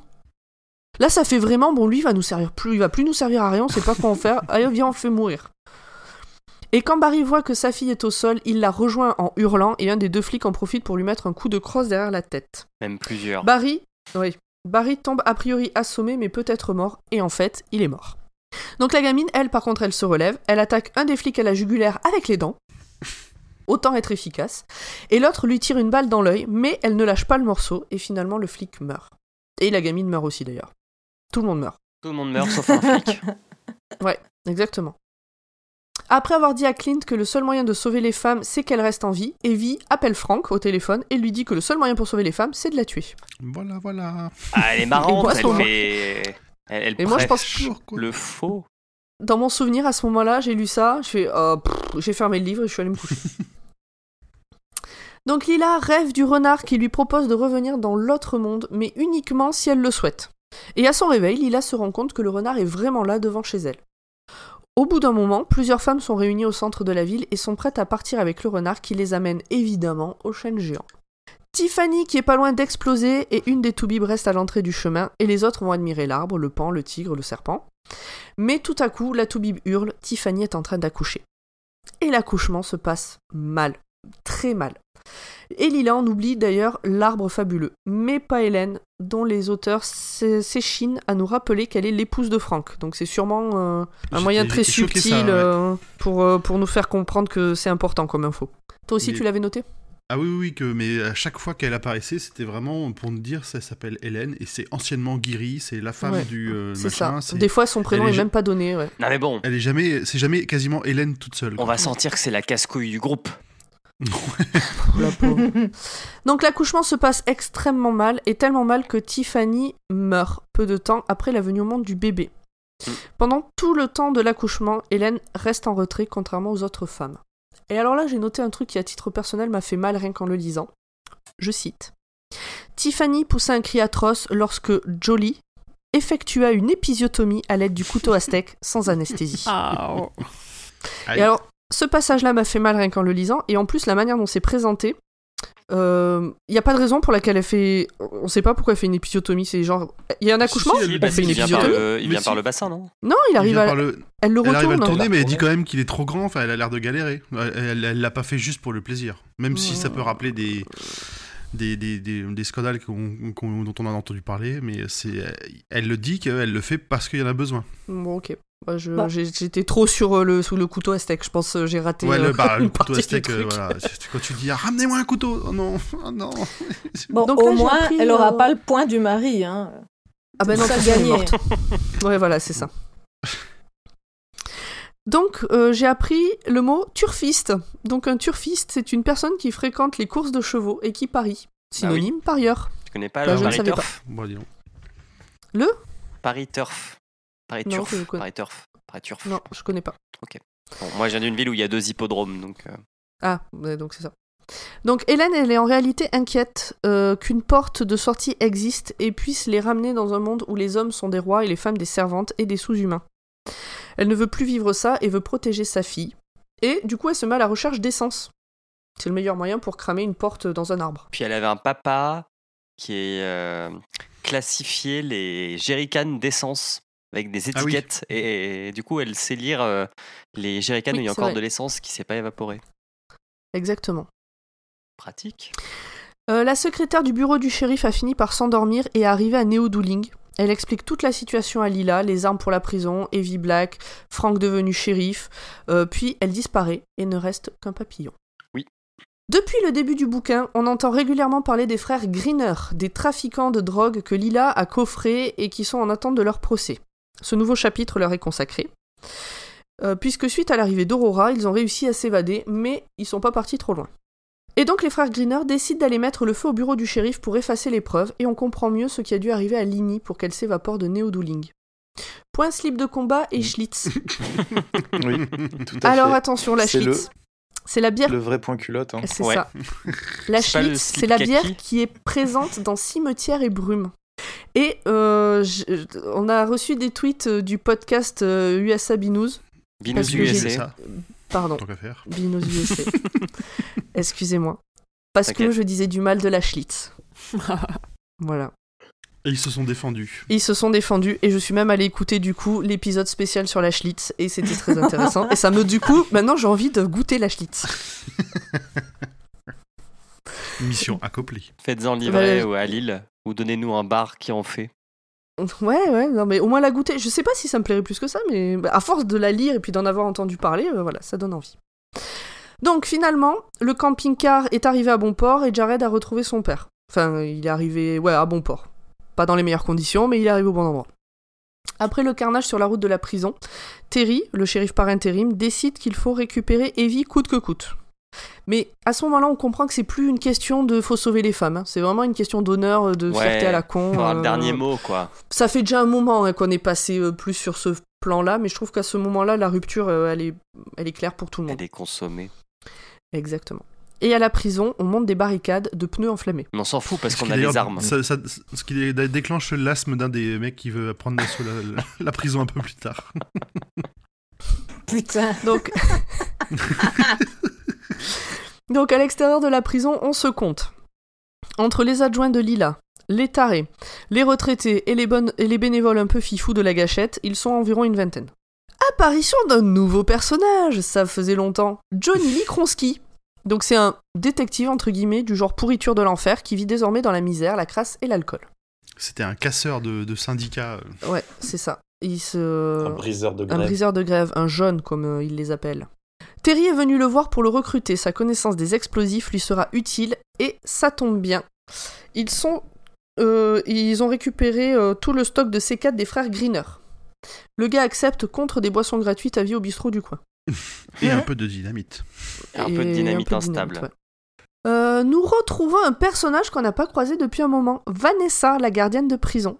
Elle ne dort toujours pas et part dans la campagne pour se flinguer au milieu de nulle part, euh, pour ne pas finir dans un cocon parce qu'elle veut pas être un fardeau pour son mari qui est un peu vieux et un peu tout foutu de partout. Et puis elle continue à mal vivre le fait d'avoir buté une des détenues. Oui, et ça, ouais, ça continue à la hanter. ouais. Le Mais- hasard fait qu'elle tombe. Bah voilà ce que tu allais dire. Je t'introduisais le reste de son histoire. Merci d'avoir fini cette phrase. Coïncidence, coup de bol. Donc le hasard fait qu'elle tombe sur les frères Greener en route pour Dooling. Tintin Elle décide de remettre sa fin de vie à plus tard et elle les suit. En quad. Exactement, Et ça, c'est en cool. quad. Faites du quad. Mm. Elle est vraiment badass. Mais Elle pas est en vraiment ville, s'il vous badass. plaît. Mais avec un Euh, casque, hein, le quad. hein, parce que bon. Et, euh, Un oui, casque c'est et des gants. Donc euh, les frères Greener récupèrent un bazooka chez un gars qu'on a déjà croisé, mais je me souviens plus de à quoi il sert. C'est un gars qui maltraite les chiens et qui s'est fait défoncer par Franck. Ah, mais il bat sa femme aussi. Oui, Et il trafique des armes. Oui. Ouais. Et puis il, et il est néo-nazi. Ouais. Enfin, il, il est nazi. Il C'est- est ouais, complotiste. C'est quelqu'un qu'on qu'on n'apprécie pas non plus. Parle pour toi. hein. Santé Donc les frères Greener arrivent à Dooling et ils veulent récupérer un gamin en âge de faire du vélo et de raconter une histoire. Hein Euh, toujours les mêmes. Donc là, là c'est, ils, vont pré- ils préparent un plan tout pourri qui ne sert à rien. Oui. Oui, non mais complètement. Mais ils sont pas au courant de tout non plus, euh, les gars. Bon, ce qu'il faut savoir, Donc- c'est que dans les deux frères, il y, a un, il y a un con et il y a un mec un peu avec de la jugeote. il y a- il y a un gros teubé. Il y a le cerveau et les muscles, hein, comme on dit généralement. C'est Minus et Euh, Cortex. oui. Ouais, c'est exactement ça. ouais, C'est le, euh, cliché. euh. C'est, c'est Minus. euh, c'est, c'est le Minus dégénéré quand même. Alors, euh... je sais plus où j'en suis. Ils sortent du bâtiment en face de poste de police et ils chopent Ah oui, voilà. Ouais, c'est ça. Vas-y, je te laisse finir ta phrase. Bah rien, euh, il, en gros ils lui disent qu'il doit aller voir euh, Terry, Franck ou les deux et qu'il doit leur dire que euh, il a un message de, je crois, bah, de Eve qui lui dit Oui. que si euh, ils attaquent la prison, bah ça va mal se passer. Il tuera toutes leurs femmes ou je sais pas quoi. je sais- Enfin, il y a une En fait, en fait, il ont- fait croire, il fait croire qu'il y a un, qu'ils font partie des soutiens de Eve, ouais, et que ils ont attaqué le poste de police et que c'est que le début si jamais ils lui foutent pas la paix. Ouais. Parce qu'ils ont entendu via la radio de police euh, tout ce qui était en train de se passer. Non, Mm, c'est pas ça Oui, si, c'est ça, parce qu'ils Si, font des c'est ça, barrages, euh, les flics. Ouais, c'est ça. Euh, donc là, j'ai relevé la phrase Lowe estimait que pleurnicher, c'était bon pour les adolescents. Les garçons devaient commencer à ralentir vers 10 ans et arrêter totalement dès 12 ans. Et c'est de la merde en fait. Euh, on peut pleurnicher toute sa vie si on veut, on a le droit, quels que soient nos chromosomes. Euh, tentative de négociation entre le tout-bible alcoolique de 8 ans et le colérique violent qui, bien sûr, échoue. Alors, l'alcoolique de 8 ans, je suppose que ça doit être Terry. Oui, c'est Terry. Terry. Mais oui, parce que il fait, il fait genre le, le gars. Ouais, il fait le gamin vexé, quoi. Ah ouais, tu trouves que je bois trop? Bah, t'es regarde, je bois encore plus. Des trous de balles. Bon, voilà. Donc, évidemment, ça échoue. Ce sens, c'était voué à échouer. Euh, sans surprise, les Greeners font exploser le poste de police, ce qui tue Lini. Donc, c'est pour ça qu'elle a disparu de Neodouling. Puis, ils partent vers la prison. Il y a Vanessa qui dit, euh, je sais pas à qui, euh, à qui il faudrait enfoncer un manche à balai dans le cul avant qu'il blesse d'autres personnes, répondit Vanessa. Et j'ai relevé que quand même ça arrive souvent qu'ils aient envie, c'est- tous ces personnages-là, euh, de... qui sont très portés sur la sodomie puni- punitive. Il y a- C'est ça arrive. C'est dans le langage courant. Ah bah, c'est hein. bien des mecs, ça. Oui, oui, oui, mais euh, j'ai- relevé plein de fois euh, des expressions de, de faire rentrer des trucs dans le cul des gens qu'on n'aime pas. Bah, moi, je Bah fais pas que euh, le lire, quand je le de manière vis. non consentie, ça peut être désagréable. hein. Absolument. Mais j'ai trouvé qu'ils étaient très portés sur ce genre de, de, de- Ok. de façon de faire. Comme les vrais Alors gens. l'ado... Euh, l'ado à vélo arrive sur le barrage près de la prison. Euh, le message des frères Greener, c'est que la femme à l'intérieur de la prison, bon, on vient de le dire en fait, a plein d'amis en ville, et que si les flics ne laissent pas tomber, il y aura des représailles. Vanessa se rend chez le vendeur de bazooka, qui est donc en fait le mari de Candy, une des femmes qui a disparu de Neodouling. Et en fait, il l'a fait cramer parce que, bah, pourquoi pas Bah Elle faisait plus à bouffer, elle faisait plus la vaisselle, elle servait à rien. De toute façon, apparemment, déjà, elle servait à rien avant, d'après lui. Et Alors qu'elle faisait partie de ces femmes qui s'étaient épanouies et étaient heureuses à Néodouling. Il est vraiment pas sympa. Bah non. Et puis il a, arrêté, il a, il a dit qu'elle était complètement con, qu'elle servait à rien, machin. Alors qu'on a vu que dès que lui était plus là, bah, c'était quelqu'un d'extrêmement bien, sa femme. Donc Vanessa est trop fatiguée pour voir que ce gros con va lui tirer dessus et elle s'effondre, mais avant de mourir. Donc j'ai noté parce que oui, même si c'est pas dit explicitement, je pense qu'elle est morte. Elle le défonce, elle le défonce, puis l'étrangle avec son biceps. Il y a toute une description du fait que fierté grossit, euh, machin. Alors non, non, elle meurt pas. Non, elle meurt Non, pas. elle mais- hein. meurt pas. Elle oui, meurt mais c'est plus tard. Mais oui. Ah. Mais Non, à mais ce moment-là, euh, on sait pas trop. Ah oui, à À ce ce moment-là, on se demande, pas. euh, ouais, elle a l'air mal barrée quand même. hein. Elle a pris, un- elle s'est fait planter. Elle a pris, un- elle a pris une balle dans la hanche ou euh, enfin à ce Mm. niveau-là, ouais. Mais, euh, Mais oui. pour le coup, je trouvais que la scène était sympa, elle est bien décrite et moi Oui, je m'y attendais oui, pas à ce qu'il ait un flingue sous sa table. Ouais, la, Non, la- la pareil, sur- ouais. la surprise totale, c'est j'aime bien ces petits moments où ça, pour le coup, ça surprend vraiment quoi. C'est, euh, Ouais. Ça, ça me rappelle un tout petit peu dans le- pour la surprise le passage du Space Cowboy où la première fois qu'on le voit, c'est elle se réveille et puis d'un seul coup, Il y a un mec oh dans le putain, il y a quelqu'un quoi. à côté. Ouais, c'est un peu ça, ouais. Bon, sauf que ce livre est mieux que Jessie. Mais bon. Oh putain, non, tellement pas. Oh putain. Je Bah, déjà, Bah, il est plus- déjà, il bon. est Adieu. Non mais je me casse. Déjà, il fait féministe 700 pages de plus. donc Que non. Jessie. Alors, Vous voulez que je continue ou pas? Non, attends, je bois un coup et on reprend. Alors, tout le monde s'occupe en se préparant à mourir ou à tuer ou euh, ce qu'il se passe, ou est-ce qu'il se passe quelque chose, mais on sait pas trop quoi. Cette phrase ne veut rien dire. Euh, c'est possible. Alors, tout le monde, qu'on soit dans la prison ou en dehors de la prison, tout le monde est en train de se préparer, soit à mourir, Ouais, soit à tuer, ouais, soit, eh ben, on sait qu'il va se passer un truc, mais on sait pas quoi, alors on attend. ok. Très bien. C'est plus clair? C'est limpide. Ok. Donc Evie, elle a dicté trois règles à Angel, parce qu'en fait, on l'a pas dit, mais depuis le début, Angel, elle est dans la cellule à côté de celle de Evie. Donc elle a dicté trois règles à Angel avant de la libérer. Rester à l'abri et ne tuer personne avant le lever du jour. Ouvrir les cocons qui enfermaient Kelly et Mora. Donc ce, Kelly et Mora, c'est la, c'est celle qui a été tuée, et c'est celle qui s'est, su- qui s'est suicidée à Neodouling. Oui. Et profiter de la vie. Ce sont les trois règles. J'aime, j'aime la vie. Est-ce que vous connaissez cette chanson? J'aime, j'aime la vie. J'aime, j'aime la vie. C'est une chanson belge qui a gagné l'Eurovision. Voilà. En quelle année? Ah, il y a les genre années euh, il y a 80. 30 ans. Ouais. Donc Evie arrive à Alors, convaincre. c'est 80 si c'est une chanson belge. En quelle Euh, année tu dis 86, la meilleure année, bien sûr. Voilà. Evie arrive à convaincre Janet de, les- de se laisser dormir. Elle lui explique qu'il y a un arbre qui permet de revenir, mais qu'Hélène veut le brûler et bloquer la porte entre les deux mondes. Janet a pour mission de prévenir les femmes de ce qu'il va se passer et de provoquer un vote à ce sujet. Au cas où on aurait un doute, encore un doute, maintenant c'est clair. Il ne s'agit plus du bien-être des femmes entre Clint et Frank, mais bien d'un concours de qui pisse le plus loin. Et ils vont pisser très loin. Oh oui, partout, ils vont pisser partout. On est au-dessus du niveau, j'écris mon nom dans la neige. hein. Ah oui, c'est pas que loin, c'est vraiment. Voilà, il a c'est écrit la partout, Bible quoi. dans la neige. Angel est allée libérer Mora et Kelly, donc comme prévu, qui paraissent être des zombies. Et, euh, et elle part se planquer quelque part. Et là, j'ai relevé. Euh, et du coup, j'ai un peu pensé à Victoire. Une légère odeur de terre humide retournée émanait de leur corps. Angel songea et elle le déplora. C'est la sueur des morts. C'est évidemment une référence à cimetière. Évidemment. Non Je, je, je l'avais pas. C'est vrai Émilie, tu Je- confirmes? Euh, oui. Ok, Attends, bon. mais on peut en voir. Oh, le Non mais je, oui, re- euh, je relève des vrais trucs autres que la Schlitz et voilà. Ça me paraît pas hyper évident. En fait, en fait c'est- tu te dis, il y a des morts partout, donc il y a des références à cimetière partout, quoi. Enfin, c'est. Mais oui, Voilà, oui, c'est le pas, côté euh, le pas. mort qui le mort vivant qui sent euh, la, la terre humide et tout ça. euh, Bah, il était dedans, c'est de normal. cimetière, quoi. Mais non, il Oui, était dans mais- la terre, il sent la terre. Non mais oui, mais du Ah, coup c'est une description. Dans des, concos, dans des cocons, elles ont peut-être continué à transpirer et puis elles puent quoi. Mais Voilà. j'ai pas dit que c'était pas normal, j'ai juste dit que c'était la même description que dans cimetière. On relira cimetière. Non. Alors, échange intéressant entre Evie et Clint sur la nature humaine. On a, on a traumatisé Pomme, je pense, à vie là. Échange entre Evie et Clint sur la nature humaine. Est-ce que l'homme masculin, pas l'homme au sens humain, euh, est violent et con par nature ou par éducation? Est-ce que les femmes ne sont pas naturellement violentes et connes elles aussi? Parce qu'en réalité c'est dans la nature humaine et que c'est l'éducation qui fait qu'elles le sont un peu moins au quotidien Hmm. Vu, vu ce que Ah. tu nous as révélé sur te- la manière de te réveiller. voilà. C'est pas pareil.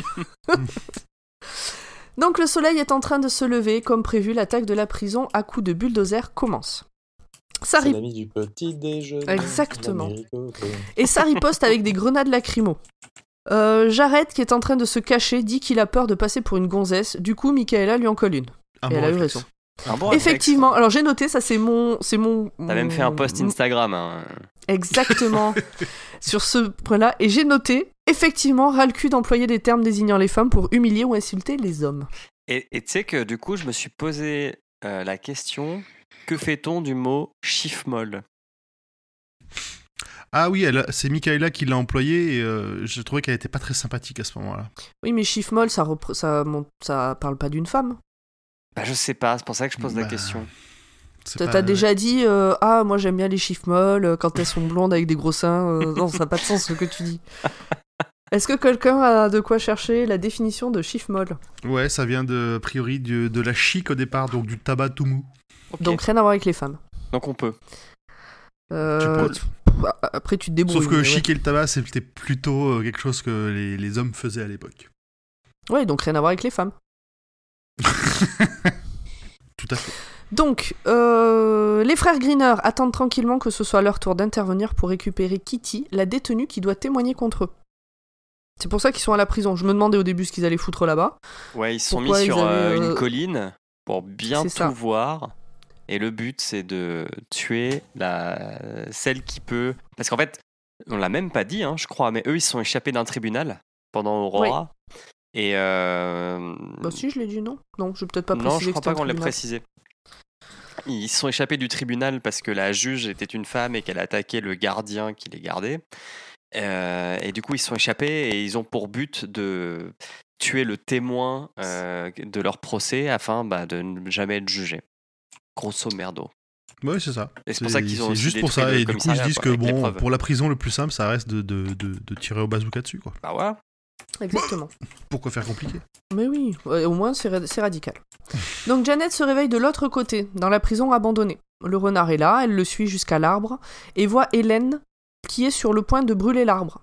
Donc elle essaye de la dissuader de, de le faire et comme elle n'y arrive pas, euh, elle arrive à lui piquer son arme. Et Lila arrive à ce moment-là. Et croyant que Janet veut du mal à Hélène, elle lui tire dessus et la tue. Et elle dit quand même Mince, je Alors, crois que C'est j'ai fait là une qu'il y a le serpent qui intervient Alors- et qui fait son connard. Oui, t'as pas dit com- comment elle, elle, euh, ça se fait qu'elle croit qu'elle va, elle va faire du mal C'est parce que le serpent distrait euh, Janet et euh, Janet ne, n'a- du coup ne lâche pas l'arme. Oui, oui, c'est ça.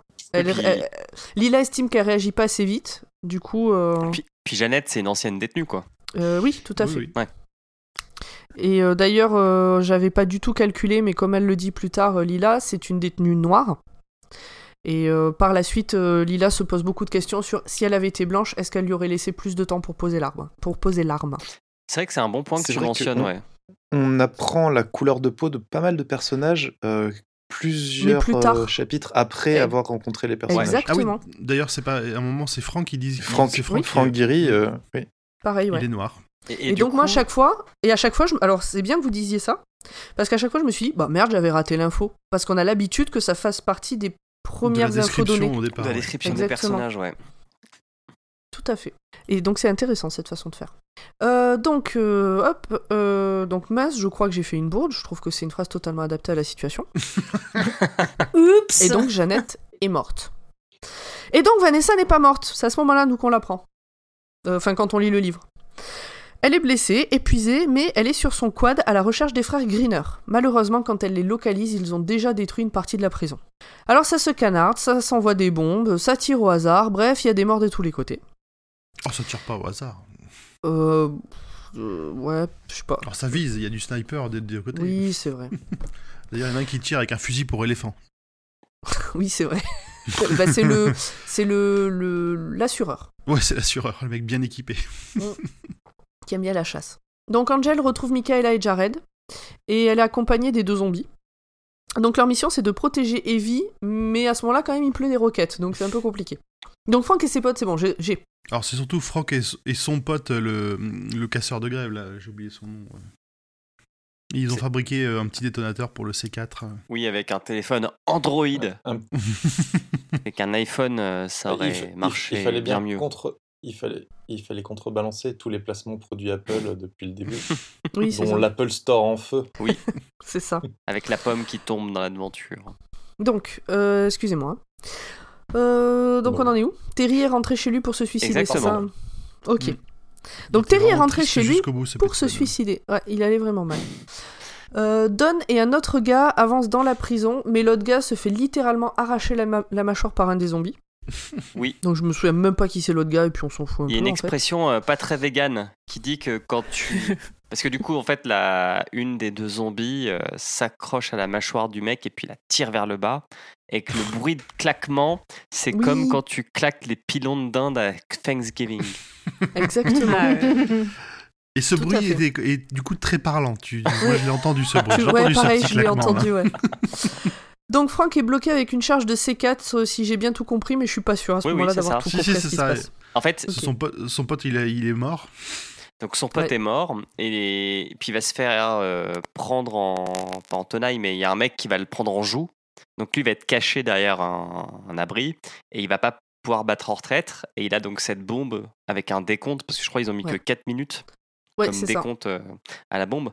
Et il se dit putain, mais je vais mourir là comme un connard quoi. À un moment même, il dit euh, j'aimerais être ailleurs. Ouais.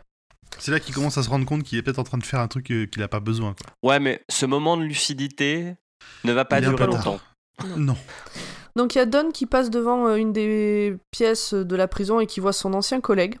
Et donc là, pareil, j'ai noté, alors je le lis, c'est un peu plus long, mais je suis désolée, je le lis. Euh, la petite chérie avait réalisé un, corps, un score de 252 et lui avait piqué 20 dollars. Il était évidemment, il était évident qu'il avait utilisé une boule trafiquée. Oui, parce que du coup, On euh, parle si de Don a bowling, perdu hein. contre quelqu'un, Ouais, ouais, on parle de bowling. Mais Don avait laissé passer, comme il laissait passer tout un tas de choses, parce que c'était un gars facile à vivre. Parfois, le monde penchait du bon côté, c'était un fait. Un PD de moins sur Terre, pensa-t-il. On... Et on criera tous Hurrah Donc c'est un passage totalement homophobe, hein, et en même temps, ça, à Don, ça lui va bien, on n'en est plus à ça près. Oui, parce qu'il donc Et- il parle d'un de ses collègues Ouais, qui raison, faisait partie de la hein. rébellion avec Clint et qui était homosexuel. C'est ça. Et contre qui il avait joué au bowling. C'est lui qui l'appelle la petite chérie. Oui. Et donc en fait, donc ce passage totalement homophobe dans la bouche de Don euh, met euh, un point sur le fait que souvent homophobie et misogynie sont étroitement liées. Parce Bah que ouais, là encore, on emploie des termes normalement euh, attribués aux femmes pour parler d'un homme et le rabaisser. C'est ça. Ce mec, c'était une petite salope. Exactement. Donc Vanessa tue enfin les frères Greener et elle s'endort. Alors, c'est un peu résumé vite. Oui, mais je Elle sens tue que un tu des vas te deux faire un frères. plaisir. Voilà. Elle tue un des deux frères, euh, et puis euh, elle arrive à désarmer l'autre. Et elle, elle, le, elle lui dit Bon, bah, vas-y, casse-toi, va faire ta vie ailleurs. Et elle lui tire dans le dos. C'est ça. qu'elle se Elle, elle que- hésite. Elle se dit est-ce que, est que je le laisse partir? Elle se dit que ce Elle mec, dit il non, est c'est non, ouais. donc euh, autant le tuer. Ouais, exactement. Je Donc suis Clint et. Willy. Merci. Ouais. Clint et Willy, qui est, qui est en train de faire une crise cardiaque, arrivent à re-rentrer dans la prison. Qui n'est pas un Oh. orc. Non, c'est le vieux euh, bénévole. Les zombies Oh là sont morts, le a pas C4 a explosé. Euh, donc les zombies sont morts et le C4 a explosé. Euh, le C4 tue Tig, et alors donc moi je croyais qu'il était déjà mort, et c'est là que je me suis rendu compte que j'étais complètement paumé au niveau des personnages. Et Frank a réussi à se barrer à temps. Euh, Jared, Michaela et Clint se retrouvent devant la cellule d'Evie qui chill sur son téléphone portable, À quelques mètres du sol. à quelques mètres au-dessus du sol, Elle se exactement. laisse aller totalement. Et dans un couloir, Don est sur le point de tirer sur Clint, mais Angel l'attrape et s'enferme avec lui dans une pièce. Et l'acolyte de Don se barre. Ouais, Il hésite, Il il est dit sympa. bah de la merde, je Pour me le casse. coup, donc l'acolyte de Don, je sais plus comment il s'appelle, c'est l'agent d'assurance. C'est l'assureur, ouais. Euh, il, il a, je trouve, des bonnes réflexions. Donc, par exemple, en fait, il a sauvé, euh, je crois, deux fois Don en tirant sur des gens pour lui sauver les Mhm. miches.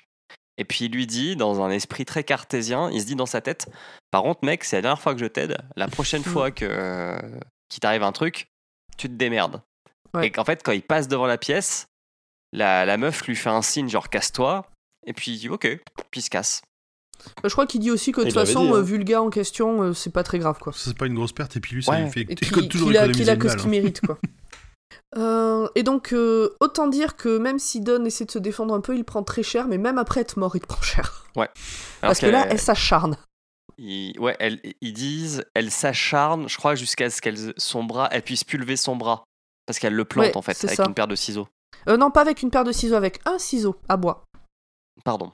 Donc, euh, pour une raison qu'on ignore, euh, ou alors j'ai peut-être loupé des trucs, Evie flotte, elle est à poil, et ses poils pubiens sont verts parce qu'en fait c'est de la végétation. Ce Donc qui ça aussi, ça sort de nulle part. Clint, d'ailleurs. Oui, mais ça sort de nulle part, on est d'accord. Un truc que j'ai pas Oui, oui. compris, c'est qu'elle est pas à poil en fait. Elle a encore sa combinaison. Il me semble que plus tard, sans qu'on sans qu'ils nous disent qu'elle s'est rhabillée, euh, Ben, elle est euh, re avec sa combinaison. Ouais, mais Donc, elle est peut-être avec sa combinaison ouverte devant elle. euh. Et puis Ah, moi j'avais compris que euh, c'était que Très, très Clint bizarre. qui la voyait verte. Ah. Mais il la voix verte et à poil en plus. Ou à poil vert. Je sais pas. On n'est pas à la première incohérence près. Ouais. Alors, pour euh, remettre euh, dans le. réexpliquer où on en est du bordel. Donc là, on a Evie qui est en cage, ses défenseurs qui sont devant elle, ses attaquants face à ses défenseurs, et il y a des armes et des tarés dans les deux camps. Evie dit à Frank de la tuer, Clint dit non, on la tue pas, c'est un piège. Evie la cul nue parce qu'elle est de nouveau cul nue, a des yeux de chat et n'a plus de végétation free-free. Au moment où c'est à deux doigts de se friter, Willy tombe raide mort. Parce qu'il est Mais en fait, qu'il il est pas cardiaque. Et mais en fait, non. Sur la demande de Clint, et suite à un plaidoyer not all men, Evie consent à revigorer Willy en lui roulant une grosse galoche.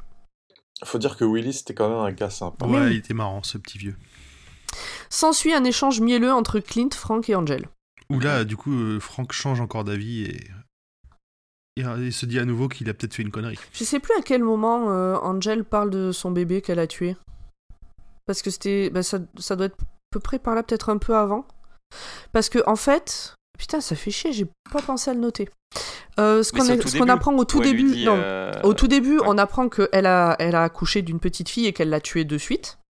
Et en fait, là, à peu près dans ce moment-là, il y a un échange entre Evie et Angel où Angel dit Tu sais pourquoi j'ai fait ça? Et en fait, on apprend que Angel a tellement euh, souffert à cause des hommes que quand elle a vu qu'elle avait eu une fille, elle a préféré la tuer plutôt que de risquer qu'elle souffre de la même manière qu'elle. Donc en fait, c'était pas juste un meurtre de sang-froid pour tuer un bébé, c'était pour la protéger en fait. Vous voyez ce que je veux dire? Ouais, ouais, ouais. Et donc, Oui. ouais, mais bon, ça met en perspective. C'est euh, un peu malade comme raisonnement. mais... un peu tordue, Alors c'est totalement tordu, mais, mais ça remet, je trouve, en perspective l'acte. Et ce qu'a pu vivre euh, cette, euh, cette dame au cours de sa vie. Donc au petit matin, les survivants quittent la prison. Clint et Frank conduisent Evie. Ceux, euh, Ceux-ci se disent que de toute façon, Osef des morts, personne ne s'en souciera, même si les femmes reviennent. Evie rappelle que les femmes sont des sœurs, des filles, des épouses, des mères, et que donc ça sera pas Osef du tout pour elles.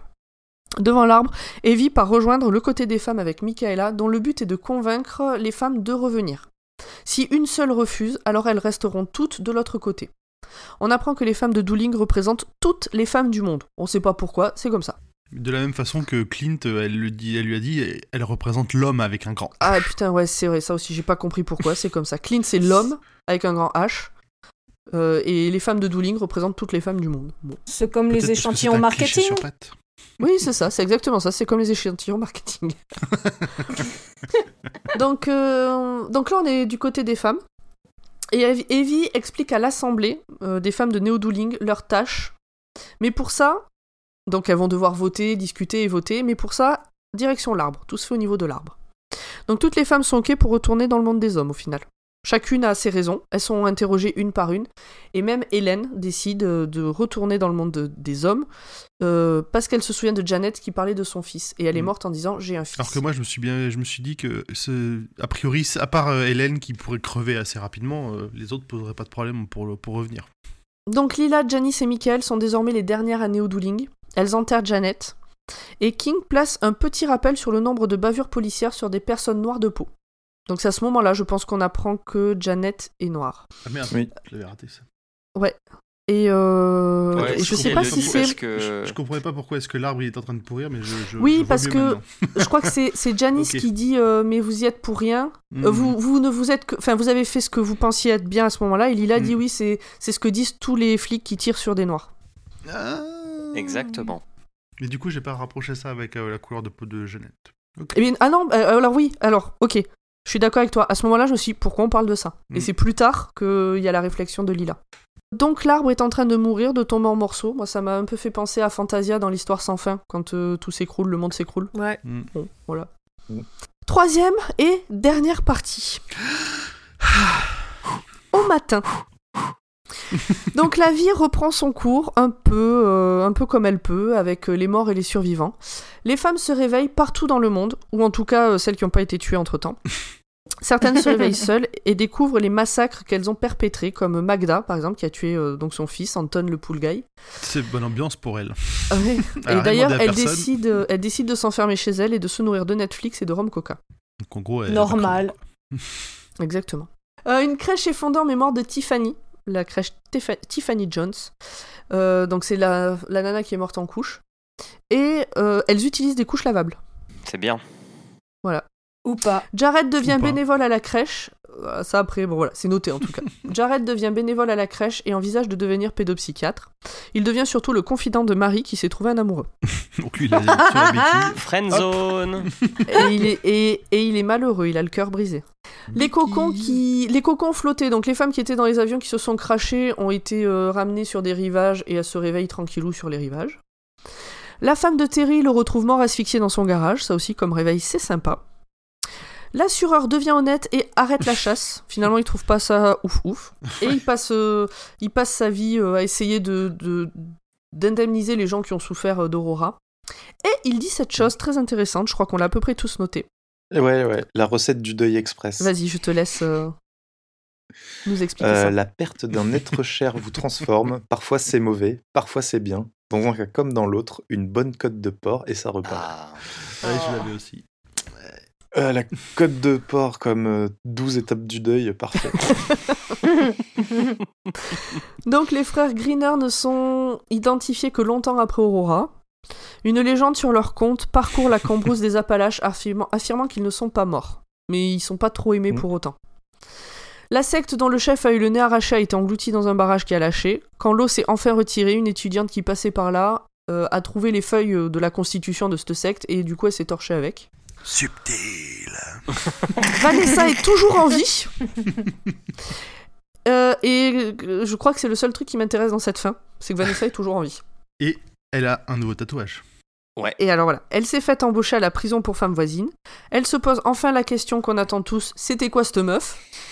Et euh, la révérente, donc euh, Claudia, celle qui a failli se faire buter euh, et qui a été défendue par Vanessa, euh, qui est une ancienne détenue de Dooling aussi, lui répond que bah, en fait on s'en fout de qui c'était et que l'important c'est de se demander ce que elles, elles sont. Et la réponse c'est on est décidé à être meilleur, à être plus forte et à faire ce qu'on doit faire. Oh, mais c'est Et donc, effect- nul Pardon. Oh si avec ça. Et donc effectivement, hein. comme tu disais grand poil, euh, Vanessa a un nouveau tatouage. Une pierre tombale avec marqué putain de fierté Exactement, sur l'autre biceps. sur l'autre biceps. Janice survit à un cancer de l'utérus et Michaela décide de ne pas parler de ce qu'elle a vécu à Dooling. En même temps, elle En fait, sa mère, droguer. Sa mère lui Hein dit euh, Tu devrais sortir un truc sur euh, ce qui s'est passé. Et l'autre lui dit De toute façon, euh, peu de gens vont me croire, ça peut mettre des gens en mauvaise Les gens risquent de se poser des questions Ouais. qu'il faudrait pas se poser. Donc, C'est euh, ça. non. Entre les morts, Donc, la drogue. Parce que, parce que, je sais pas si on l'a dit, mais en fait, ils ont tous inventé une histoire comme quoi il y a des gens bizarres qui ont attaqué le poste de police et la prison, et que la police et les gardiens de la prison ont défendu ensemble euh, les, Ouais, les je crois que c'est dit euh, un... ouais. Je crois que c'est dit un peu plus tard, mais c'est ça, ouais. Ils ont fait genre, euh, ouais, en fait, on était tous potes et tous ensemble, et les morts, ben, ils sont morts en, en héros. Tous. Voilà. Hum, Hélène décide d'envoyer des sous régulièrement à Bobby, donc le fils de Janet. Et finalement, c'est Nana qui poursuit la correspondance avec lui jusqu'à ce qu'ils se rencontrent pour de vrai. IRL. C'est baise. Ah, on ne le dit pas. Lila ne digère pas d'avoir tué Jeannette. Donc l'histoire officielle de la prison de Dooling, c'est que les brigades Chalumeau ont tout cramé et que les hommes de la ville ont combattu ensemble pour défendre les femmes dans les cocons. Donc c'est ce que tu viens d'expliquer. Euh. Julien. Lila a permis aux détenus qui le souhaitaient de se carapater et de d'être officiellement mortes. Donc après leur retour euh, à, à vrai Dooling. Clint, alors j'ai noté, Clint ne, ne demanda jamais à Lila si elle avait eu une aventure au cours de son séjour de l'autre côté de l'arbre. Et en même temps, pourquoi Pourquoi est-ce qu'il aurait posé cette question Mais parce que c'est un homme. Doublé d'un psychiatre. Alors, t'as C'est-à-dire baisé avec une femme? T'as baisé avec une femme? Hein Alors, voilà, j'allais dire donc, à Em- Emmerich, ça veut dire que si, euh, euh, genre, ta copine part euh, en camping deux semaines avec un groupe de copines, en- quand elle va revenir, tu vas lui demander si elle a eu une aventure avec une de ses copines? Ah bah oui. Ah, mais moi je suis pas psychiatre. Non, mais ça, enfin, ça a vraiment pas de sens, quoi. Ça sort de nulle part. Bah, Mais bon, cochon, il pose pas la question. tout. Il pose pas la question, c'est ce qui compte. Donc le premier après... Alors, ça aussi, autre truc que j'ai noté et que j'ai pas compris, vous allez sûrement me l'expliquer. Le premier après-midi, après s'être réveillé au volant de sa voiture de patrouille dans l'allée de Madame Ransom, pourquoi s'est réveillée dans sa bagnole et pas là où elle était? Bah, parce que c'est une erreur euh, de. Parce que Magda. Magda s'est réveillée à l'hôpital là où elle avait été transportée. Tout à fait. Mhm. Donc là, elle aurait C'est dû... une, c'est une erreur. Ok, bon ça va alors, on est d'accord. Donc cette fin est pourrie, on est d'accord. Non. Alors, Non, c'est une- Construis tes arguments. Prépare-toi parce qu'il y en a deux en face, ils vont rien laisser passer. Donc Lila devient la mère officielle de Andy, le fils de Tiffany. Clint ne veut pas de l'enfant, mais Lila s'en tape. Oui, ça, elle, elle lui, fait elle le a pas le de la choix, il a pas le piscine. choix, quoi. Ouais. Et donc elle continue à Elle ressasser de la la mort de. Janet. Et elle se demande, donc c'est là, si elle lui aurait laissé plus de temps pour baisser son arbre si elle avait été blanche. Donc moi j'avais noté, j'avais même pas capté que Janet était noire jusqu'à jusqu'à là. Et donc c'est là, elle... euh, je suis pas allée vérifier si c'était des vrais noms, mais elle cite, elle se repasse en tête le nom des policiers qui ont abattu des personnes noires par erreur. Pour euh, bah, un peu se dire qu'elle fait partie de ces gens-là Je finalement. vois pas quoi. pourquoi ils auraient inventé des, des faux noms. Bah c'est- oui, je me dis que ça doit être des vrais noms. Euh, donc Clint est en totale dépression. Et euh, il se sent diminué face à ces femmes et leur grandeur. J'ai marqué gros con. Et il se laisse encore plus aller, il, il mange n'importe quoi, il picole. Mais c'est ça, parce que tout ça, parce que euh, il est le psychiatre de femmes qui ont décidé de revenir au lieu de rester dans un endroit où elles étaient peinardes. Et, que est-ce que lui, en tant qu'homme, aurait accepté ouais. Hmm. Ouais, voilà. Et donc il se sent diminué par ces femmes. Oh là là. C'est un fragile en fait. Donc Clac. Frank aime sa fille, participe à une thérapie de la gestion de la colère, a fait le deuil de sa relation avec Hélène et compte prendre un chien. Et un soir, il croise Clint dans un pub, donc le soir de Thanksgiving. Ils échangent un peu et reparlent des cloches qui se sont mises à sonner quand les premières femmes se sont réveillées euh, et de la disparition d'Angel à ce moment-là. Personne ne sait où elle est. Clint dit être ravi de la mort de Don, qui représentait à lui seul tous les problèmes. Il en perd même ses mots. Angel, elle, elle s'est carapatée en Californie. Ouais. Donc Angel s'est carap- s'est carapatée en Californie et est devenue sympathique et honnête. Oui, elle croise un, elle croise un chrétien régénéré. Ouais, j'ai pas compris ça, mais ouais. C'est les, c'est, c'est une branche du christianisme, les born again, Ah oui, je crois, c'est des qui, évangé- c'est ceux c'est qui une forme d'évangélisme. euh, qui se refont baptiser, Voilà. qui ouais. Qui se, re- qui se, les qui se font un, ba- un baptême à, à l'âge adulte. Mais je suis pas sûr que ce soit le vrai terme en français. Ça fait un peu traduction à Non, c'est born again. Il y a un nom français, mais j'arrive pas à m'en Et donc- souvenir. Et donc elle dit qu'avant elle aurait trouvé un pseudo, euh, elle aurait essayé de le tuer, enfin tout ça, elle aurait menti, et là euh, elle Mais raconte. non, là, elle est gentille. Le Elle est renard, mais limite, elle on a, sent trouvé, que elle a trouvé Dieu, quoi. ouais, mais c'est ça, mais on sent que Evie a été. D'ailleurs, à un moment donné, bien avant, euh, elle dit à Evie qu'elle l'aime, alors qu'elle a passé tout le reste du bouquin à lui dire qu'elle allait la crever. donc le renard arrive à se frayer parce que oui, il y a aussi euh, qu'est-ce qu'est devenu le renard? Tout le monde le Le renard arrive à se frayer un chemin jusque dans la prison pour y faire sa tanière, puisqu'il y a encore l'odeur euh, d'Evie. Et il confie au rat qu'il veut être en paix, alors qu'il aurait pu le, bouffer. Bon. Lila se... Et finalement, Lila se demande ce qu'est devenu Evie. Elle va au grand arbre qui n'existe plus pour l'appeler, et un papillon se pose sur sa main. Et fin Euh, non, non, c'est pas la fin. Il y a encore des trucs après. hein. Il y a quoi? Ah non, non, mais on va pas commencer à rentrer dans le Bah, détail de C'est en tout. Italie qu'elle lit pas. Bah, il y a la liste des personnages. Ouais, des déjà ouais. Qui arrive bien Est-ce tardivement. que je vous trouve, avez, hein, est-ce que vous avez, est-ce que vous avez compté le nombre de personnages? Non. Non, là, j'ai pas, je suis pas allé plus loin dans le bouquin. Moi, je ne l'ai pas fait. Merci de ton intervention. Et, et j'ai quand même noté, parce qu'il y a, il y a les notes, la- une note des auteurs à la fin où ils font les remerciements et tout ça. Et au- ils remercient Kelly Braffett et Tara Altebrando qui leur aura apporté une aide considérable en lisant une première version beaucoup plus longue de ce roman. Nous leur sommes infiniment reconnaissants. Et j'ai noté Mon saluons Dieu. leur sacrifice. Putain. Ah, bah, on n'est pas passé loin. hein. Voilà. C'était à noter, c'était On important. peut noter leur sacrifice, elles ont dû en chier. C'est ça. Merci, Putain, merci à elle. Encore des femmes qui se sacrifient. Pauvre, quoi. Quel, quel livre, quelle ode au féminisme. Encore des femmes qui se sont sacrifiées pour des hommes, hein. Euh, encore une fois. Est-ce que vous avez des choses à rajouter sur ce, ce résumé? Non Oui, Ah, cette fin est très bien, elle est parfaite. Cette fin, et comme le reste, elle est équilibrée. Cette fin ne sert à rien, il y a les mêmes défauts que la fin de Jessie. Oula. Non, pas, for- pas pas du tout. Pas forcément. Si, Pas- c'est trop long et Elle sans intérêt. Elle a, elle Mais a non. pas les mêmes défauts, mais du coup, moi, j'ai pas bien. elle j'ai- est beaucoup plus J'ai pas courte. compris Oui. la, la- tu vois, la séparation finale de, de Clint et Lila. Je pensais plutôt que ils auraient trouvé le moyen de, de- de faire face à, leur, euh, à leurs problèmes. Et en fait, pas du tout. Il y a Clint qui laisse tout tomber et puis il se casse, quoi. Mais c'est. Enfin, ouais, il y a des explications de la fin et en même temps, il y en a pas. c'est- Non. Je la trouve. Mais c'est bien. Je la trouve assez c'est- logique. C'est très bien. Ça montre, ça montre, ça montre que le monde est meilleur, mais que il n'est pas parfait. Ouais, moi j'ai l'impression qu'on s'est tapé 850 pages pour revenir à la case départ ou presque. Ben, moi, c'est c'est que ce que j'allais dire. que tous les hommes meurent et que les femmes vivent. euh, Je sais pas, mais- euh. mais Mais C'était qu'elle reste chiant. chez elle, chez nous. Enfin, voilà. Et tu, alors, tu, tu, tu aurais aimé que, comme euh, Jared se demande à un moment, en fait, c'est qu'un rêve. Franchement, à un moment donné, j'ai eu peur que ce soit ça. D'ailleurs, je crois que je vous l'ai dit, j'avais fait un screen, j'avais dit si c'est ça, je me casse, je, je démissionne. Ça aurait été, ça aurait été très très bien aussi. Ça aurait été vraiment chouette. Tout ça, c'est le délire d'Angel Oh putain. Est-ce ou de que- Tiffany qui est Ouais. complètement défoncée dans la, dans la caravane. Eh, D'ailleurs, dans les trucs chelous, j'ai pas compris pourquoi Tiffany, vous voyez Lila dans les traductions, ça n'a pas de sens. C'est une simple. Si, c'est. Enfin, je pense que c'est une volonté du traducteur de montrer la.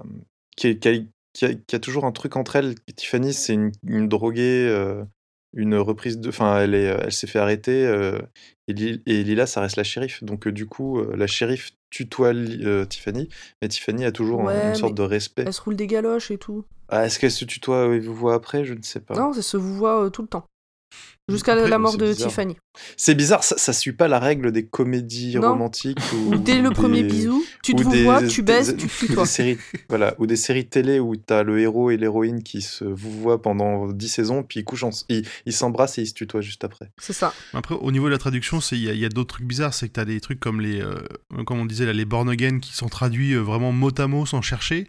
Et il y a des moments où ils ont même pas traduit.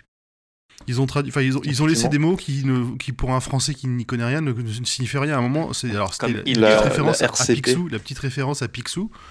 Elle est, euh, elle passe Oui. totalement inaperçue si tu sais pas qui sont les Beagle Boys et euh, Scrooge McDuck. C'est con. Tout à fait. Et le passage où euh, il, C'est les Raptous, il, il hein. repense, je crois que c'est Franck, Ouais, c'est Franck qui, euh, c'est Franck qui, euh, qui, se, qui se rappelle un truc que Hélène n'arrête pas de lui dire et qui lui fait toujours penser à cette chanson de Frozen, enfin de La Reine des Neiges. Sauf que ça n'a aucun, ça n'a aucun rapport si tu le lis pas en anglais et qu'elle lui dit tout le temps de Let It Go. Mm. Let it Ouais. go. Let it go. Au lieu de. J'imagine mal Hélène dire à Franck euh, Mais sois libéré, délivré. Allez, Euh, on avance. C'est bon, tout le monde a fait le tour. marche. Alors je propose de passer euh, à l'importance du livre dans la bibliographie de l'univers de King avec euh, Emily.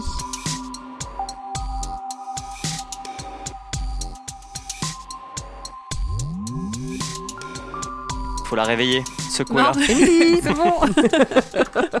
je, non, je suivais euh, euh, page par page sur mon bouquin, mais c'est vrai que du coup, à 850 pages, quoi. Du coup, T'as lu euh, vite ah oui, oui, toi, j'ai pas besoin de relire, je relis avec vous en direct. C'est pratique. Santé. Santé. Santé. Euh, non, alors du coup, on l'a dit, Sleeping Beauties a été publié en VO le 26 septembre 2017. Et en France, euh, la date de départ, c'était 28 février 2018. Euh, moi, sur ma version, parce que j'ai une version à- avant la vente, il y a marqué 1er mars 2018. Et en fait, Arrête de crâner. j'ai eu l'épreuve non corrigée, merci Alba Michel. et en fait, euh, au final, il est sorti le 7 mars, donc du coup la veille de la journée des droits des femmes. Et à mon avis, euh, enfin, je pense pas que ça soit un hasard en fait d'avoir sorti ça à ce moment-là, parce que ça a été repoussé deux fois et qu'ils étaient prêts et que donc voilà. C'est sorti le 7 mars en France. Euh, Albin Michel a fait comme ils font souvent, ils ont décidé de garder le même titre qu'en anglais. Euh, sauf que je pense qu'on y perd peut-être un petit peu à la trad parce que Sleeping Beauties, ça veut dire beauté endormie, mais c'est aussi le nom euh, de Disney que nous on a sous le nom dormant. de ouais de La Belle au bois dormant et c'est d'autant plus évident en VO que la la maladie c'est Aurora et Aurore c'est le nom de la princesse qui qui s'endort dans La Belle au bois dormant. Et Il y a- a 3-4 références dans le livre qu'on n'a pas toutes relevées, mais qui sont en direct lien avec La Belle au Bois dormant. Ouais, du coup en VO c'est un choix hyper intéressant, au premier comme au second degré, et on le perd un petit peu en VF, euh, ce côté euh, volonté féministe de dire que euh, le monde où les jolies filles qui dorment et qui attendent d'être sauvées par un pro chevalier, bah c'est fini quoi. Donc on perd un peu ça, mais c'est pas après c'est compliqué de traduire les titres. Du coup, euh, c'est le premier roman vraiment féministe de King. On en a déjà parlé euh, dans l'épisode sur Jessie. On va pas refaire l'histoire. T'as euh, oublié de... Christine. Non, non. Ah, Le jour où on va faire Christine, ça va très mal se passer. Misery On aussi. va bien rigoler. Misery. Euh, J'ai hâte. au final, King, il s'est vraiment jamais mouillé sur le sujet. Et en plus, le. Alors, bon ou mauvais timing à voir, à mon avis, c'est plutôt un beau timing. Il est sorti euh, deux mois, juste deux mois avant que l'affaire Weinstein expl- explose. Donc, du coup, euh, ça. Quand c'est sorti en France, vu qu'on sortait un peu de tout MeToo, enfin, qu'on était en plein dedans, même, ça. Pour le coup, ça a vraiment fait, euh, fait caisse de résonance sur ce coup-là. Euh, Puis euh, j'avais lu que sur un excellent site hein, qui s'appelle le Stephen King France, le meilleur .fr. site. Ouais, oui. que euh, King il avait avoué dans une interview à Playboy euh, dans les années euh, 80 Ouais. que s'il y avait bien un sujet où il était nul, c'était traiter la psychologie féminine. Oui, il a dit euh, que les accusations de sexisme sont les plus justifiées de toutes celles que les critiques peuvent lui adresser sur son œuvre. Donc il reconnaît complètement qu'il a un côté très euh, américain euh, de l'Amérique profonde et qu'il est sans doute un petit peu, un petit peu misogyne, quoi. Il le reconnaît. Euh, du coup, donc Et il Sleeping- travaille, du coup, c'est bien. oui, c'est clair, c'est clair. Donc ça a été écrit avec Owen King, qui est son autre fils, et c'est la première fois qu'il collabore avec Owen, parce qu'il a déjà collaboré deux fois avec le fils le plus connu, ou en tout cas l'autre écrivain le plus connu, qui est Joe Hill. Euh, du coup, Sleeping Beauties, l'idée, elle vient d'Owen, qui, pendant une discussion en famille, a eu, l'idée- a eu cette idée d'une histoire qui raconterait l'histoire d'un monde dont les femmes disparaîtraient d'un coup, se retrouvant euh, quelque sorte en sommeil. Euh, King, il a trouvé que ça serait un super livre et Owen lui a dit eh bah vas-y écris-le. Et la conversation s'est terminée comme ça mais du coup le père est venu en reparler au fils plus tard parce qu'il trouvait l'idée vraiment bonne mais il voulait pas lui voler son idée. Donc du coup entre un qui a eu l'idée et l'autre qui est plutôt euh, spécialiste du fantastique ils ont décidé qu'ils l'écriraient ensemble. Après, en termes d'organisation, euh, sur qui a écrit quoi et comment ils se sont organisés, moi j'ai trouvé une interview où Owen il explique, mais je comprends pas ce qu'il explique en fait. Alors je, vais vous lire. je suis pas, je suis pas sûre de comprendre. Euh, Je vous lis exactement ce qu'il a dit, ou en tout cas c'est une interview du Parisien, et en tout cas ce qui commence à écrire dans le Parisien, et vous me dites ce que vous comprenez. Du coup, il dit on lançait des idées de début de chapitre, puis on avançait progressivement chacun de notre côté en parallèle. Nous écrivions séparément des chapitres ou des morceaux de chapitres et on se les envoyait, chacun relisant, reprenant et modifiant la prose de l'autre. Du C'est pour ça que c'est le bordel. ouais, moi je me dis, est-ce En que ça gros, veut moi, dire ce que, que. je comprends, c'est qu'ils ils écrivent des chapitres, les mêmes chapitres, Ouais, c'est ça. et qu'après ils se les envoient pour voir si ça peut marcher à les merger, enfin à les merger, à les combiner Mm. ou pas Donc il y a deux versions différentes de chaque chapitre. Ouais. Donc c'est pour ça que c'est le bordel que ça et, que, que- qu'il a fallu couper, euh, qu'ils ont remercié à la, euh, dans les, à la fin en disant merci d'avoir coupé 4000 pages. Quoi. C'est, en gros, c'est ça. Peut-être. Peut- Ouais. Peut-être que plus vraisemblablement, il choisissait une des deux. Et du coup, on a des styles qui diffèrent d'un chapitre à l'autre. Mais vous avez trouvé que le style il différait à lire d'un Bah, moi, j'ai King pas euh, écrit ouais. tout seul Moi, j'ai pas- un, p- Oui. un petit peu. J'ai j'ai trouvé qu'il y avait moins de, de descriptions à rallonge euh, que, que dans les, que dans ça, par exemple. Il se lit vachement plus facilement que ça. Après, Après, après c'est difficile de dire euh, parce qu'il y a quand même une longue période de temps entre, par exemple, ça et euh, Sleeping Beauties. Donc, c'est Hmm. difficile de dire. Moi, j'ai pas lu du récent. oui, donc, ça peut être euh, une évolution du style, ouais. en fait. Ok. Bon, en fait, ouais, c'est, ils ont écrit les mêmes chapitres en même temps, mais chacun de leur côté. D'accord. Du coup, a priori. Pour, pour toutes les raisons qu'on a évoquées, euh, c'est pas du tout, enfin, ça n'a pas été un engouement énorme auprès des fans euh, qui l'ont trouvé euh, un peu long euh, et un peu trop long, surtout qu'avec King, on est habitué à quand il écrit euh, à quatre mains que, en général, ça a tendance à accélérer l'action. Ce qui là est pas trop le cas. Qui baille?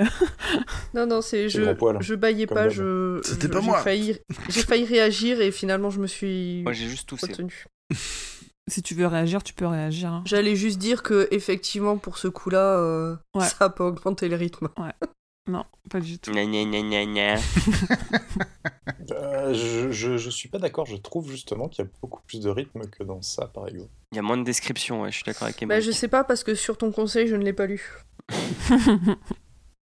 Mais moi qui ai jamais lu de Owen King, je j'ai pas ce côté où je vais retrouver la patte d'Owen King. Alors qu'avec un Joe Hill ou avec Peter Straub, vu que j'en ai déjà lu des auteurs à part, j'arrive à me dire ah ça c'est plutôt une influence Straub qu'une influence King.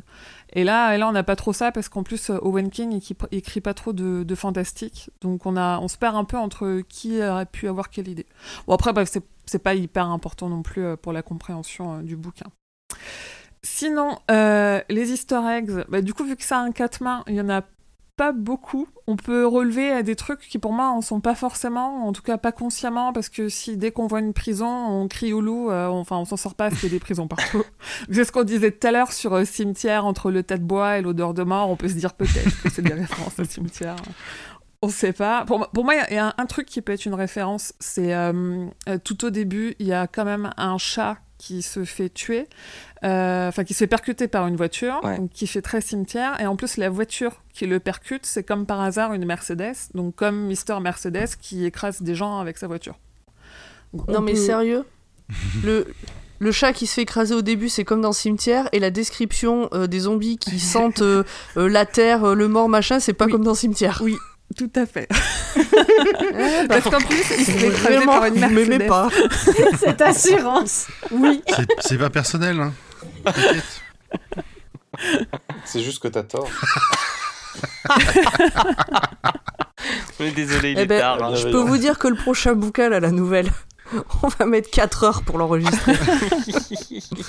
Ligne en vrai- par ligne. En vrai, sinon, il y a, a une- théorie sur, euh, sur Sleeping Beauties et qui rapproche de La Tour Sombre et notamment sur euh, Evie Black, où en fait, euh, on pense que Evie Black, elle serait au service du roi, du roi Cramoisi, qui est le grand méchant de La Tour Sombre, tout comme Randall Flagg, l'autre méchant de La Tour Sombre, euh, enfin, en tout cas, le méchant de l'univers de King, qu'on conna- qu'on connaît aussi sous le nom de, l'homme à noir, de l'homme en noir, et qu'on voit dans La Tour Sombre et dans Le Fléau. Parce qu'il y, y a plusieurs éléments. Evie Black, déjà, c'est. euh, on l'a dit plus tôt, mais du coup, c'est, euh, elle s'appelle. C'est la femme en noir, donc c'est, ça fait référence à l'homme en noir. Et aussi, elle est comme l'homme en noir, elle débarque à des périodes tourmentées. Elle peut l'éviter, elle contrôle les animaux, ou en tout cas elle parle à travers eux, et elle n'a pas d'empreinte digitale. Et donc du coup, puisqu'elle ressemble à l'homme en noir et que l'homme en noir, il sert le roi cramoisi, la théorie, elle dit que peut-être que Evie, elle est elle aussi un agent du chaos du, roi, du roi cramoisi. Il y a un petit rapprochement là. Ce qu'on retrouve un peu dans le, dans le sens où elle, elle, aiguille les deux côtés à, à faire l'extrême opposé de ce dont elle a besoin. Oui, c'est ça. C'est ça. Mm. C'est pas pour moi, c'est la chose la, la plus. peut-être la plus logique et la moins farfelue. Euh, après, est-ce que c'est conscient ou pas, une fois de plus euh, Bon, on sait pas. Il n'y a pas de confirmation, mais c'est une, c'est une théorie en tout cas. Voilà. Est-ce que vous avez des questions? Non. Non, non. Merci. Non, c'était très clair. Merci. Alors, euh, du coup, euh, Julien, je te propose d'attaquer les adaptations du livre. Si tu pouvais faire un tout petit peu plus court que pour Brume, ça serait bien.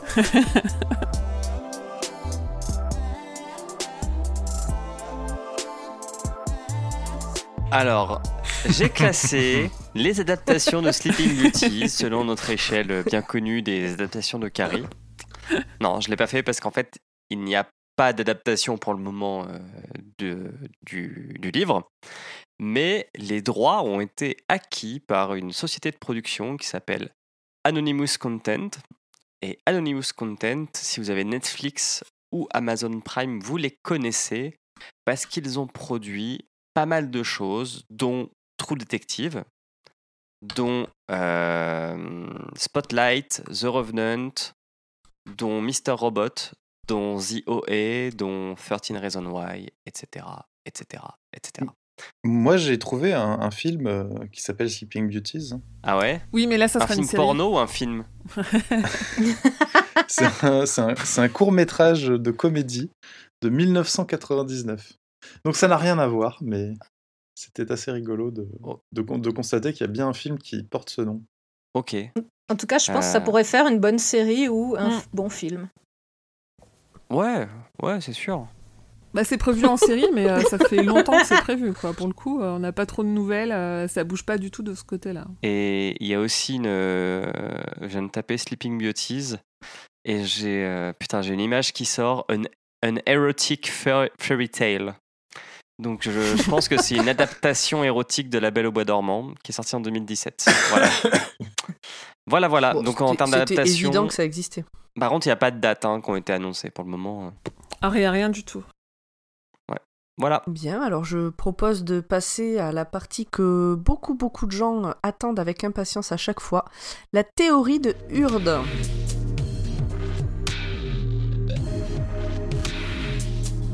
Oui, me voilà. Alors. Yay Yeah Alors.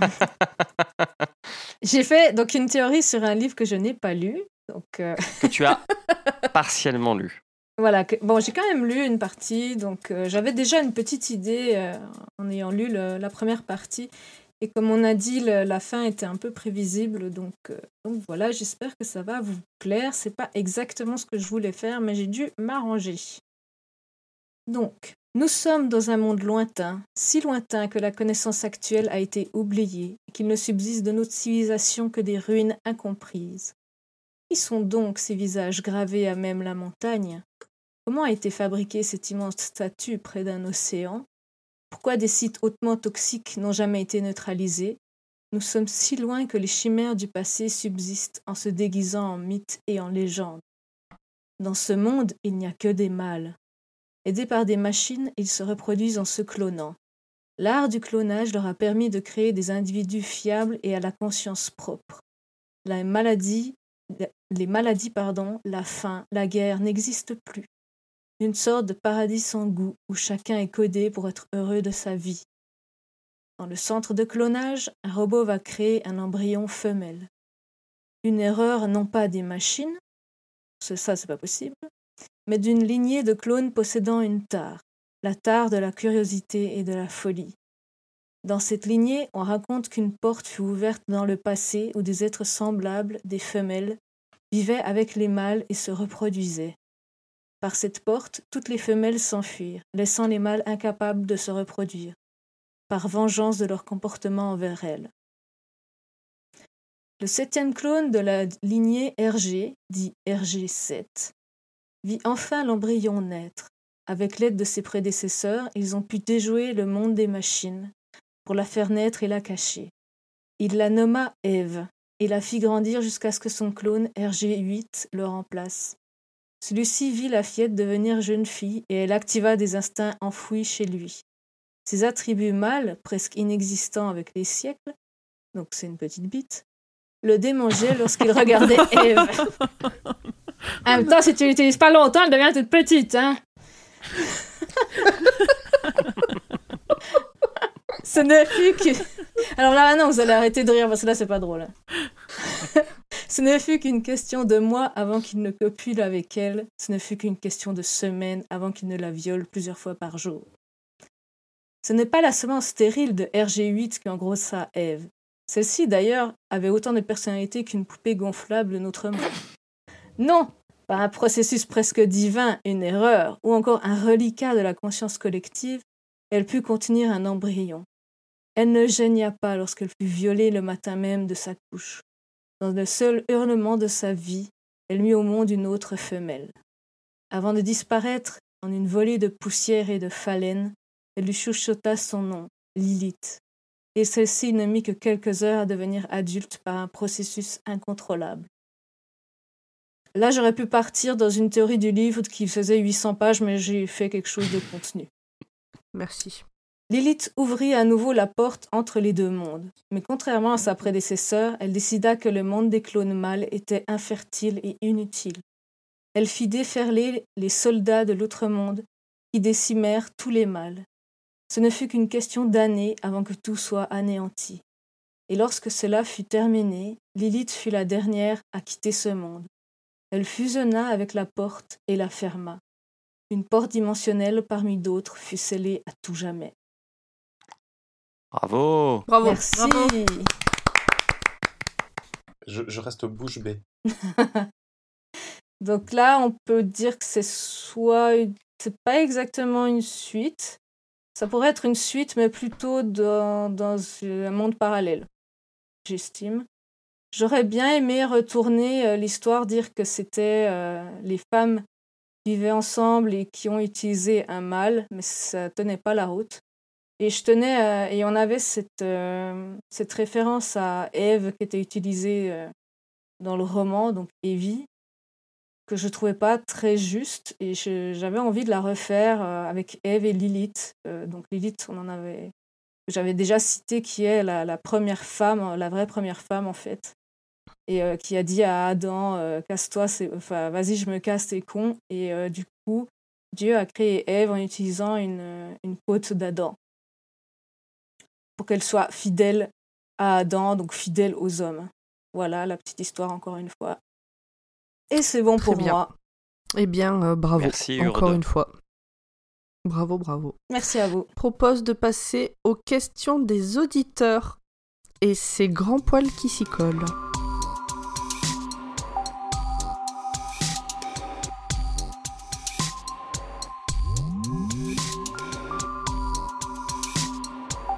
On en a reçu une petite dizaine, euh, certaines dont on a déjà répondu en cours de, en cours de podcast. Donc on en a sélectionné trois dont on va vous qu'on va soumettre à nos chroniqueurs. En tout cas, on remercie tous ceux qui ont posé des questions, même si on ne lit pas leurs questions à l'antenne. À l'antenne. Vous êtes, vous- c'est ça. Vous êtes, vous êtes Et tout trop nombreux et ça fait trois heures qu'on cause, on n'en peut plus. Merci d'avoir appelé le standard, mais on peut pas faire passer tout le monde à l'antenne. Alors, le premier, euh, c'est une question de, de- de Twitter de Univers Lectrice qui demande Croyez-vous que ce livre puisse être qualifié de féministe? Il est maladroitement féministe. voilà, maladroitement féministe. Il est, il est féministe comme Est-ce un qu'on homme. peut dire que c'est Ouais. un. Est-ce qu'on peut dire que c'est un livre allié du féminisme? Oui. Oui, allié du féminisme, oui. C'est pas mal, c'est pas mal. Oui, Ouais. c'est- des hommes qui ça. essayent faire, de faire du féminisme euh, à, leur niveau aussi parce qu'ils en ont jamais trop fait non plus. Enfin, il y a ce côté, ils sont pas engagés, donc bah du coup ils font ce qu'ils peuvent et c'est un bon effort. En fait, ça fait un peu livre rédemption de, de gars qui, qui essayent de. Enfin, qui ont pris conscience de certaines choses Oui. et du coup qui essaient de mettre la main à la pâte. Oui, voilà, Il y a encore du taf. Avec mais- les maladresses qui vont avec, mais l'intention est là. c'est ça. Ouais, parce qu'après, on peut dire quand même que les personnages de l'histoire, enfin les, les plus intéressants et les, Et ceux qui représentent le bien, ça reste quand même, à part Clint, que des femmes, quoi. Ah oui, clairement. Oui, oui, non, mais oui, c'est c'est très. euh, Si, il y, a le- Ouais, il il y y a- avait l'avocat qui était pas mal, euh, Barry, là. Qui est à un moment, on, on, dit qu'il ressemble à Will Gardner dans The Good Wife. Je trouve que c'était plutôt une bonne image. Ouais, ouais, il était cool, Gary. Bah, il y a Willy, il y a. Bon, Oui, il y en a quelques-uns, Il y mais en a quelques-uns, mais c'est pas la là- majorité, on est d'accord. là où c'est très. Enfin, pour ça que je dis qu'il est maladroitement féministe, là où c'est maladroit, c'est quand il essaye de décrire une psyché féministe, enfin, une psyché de femme, quoi. Enfin, quand il- Mm. c'est ça qui est. Tu, Et- même quand t'es un homme et que tu n'es pas mm. une femme, tu te dis c'est bizarre que Mm. les femmes pensent comme ça, quoi. Par contre, il pose de, de très bonnes questions. Et je trouve qu'il a le bon goût de ne pas essayer d'y répondre. Comme?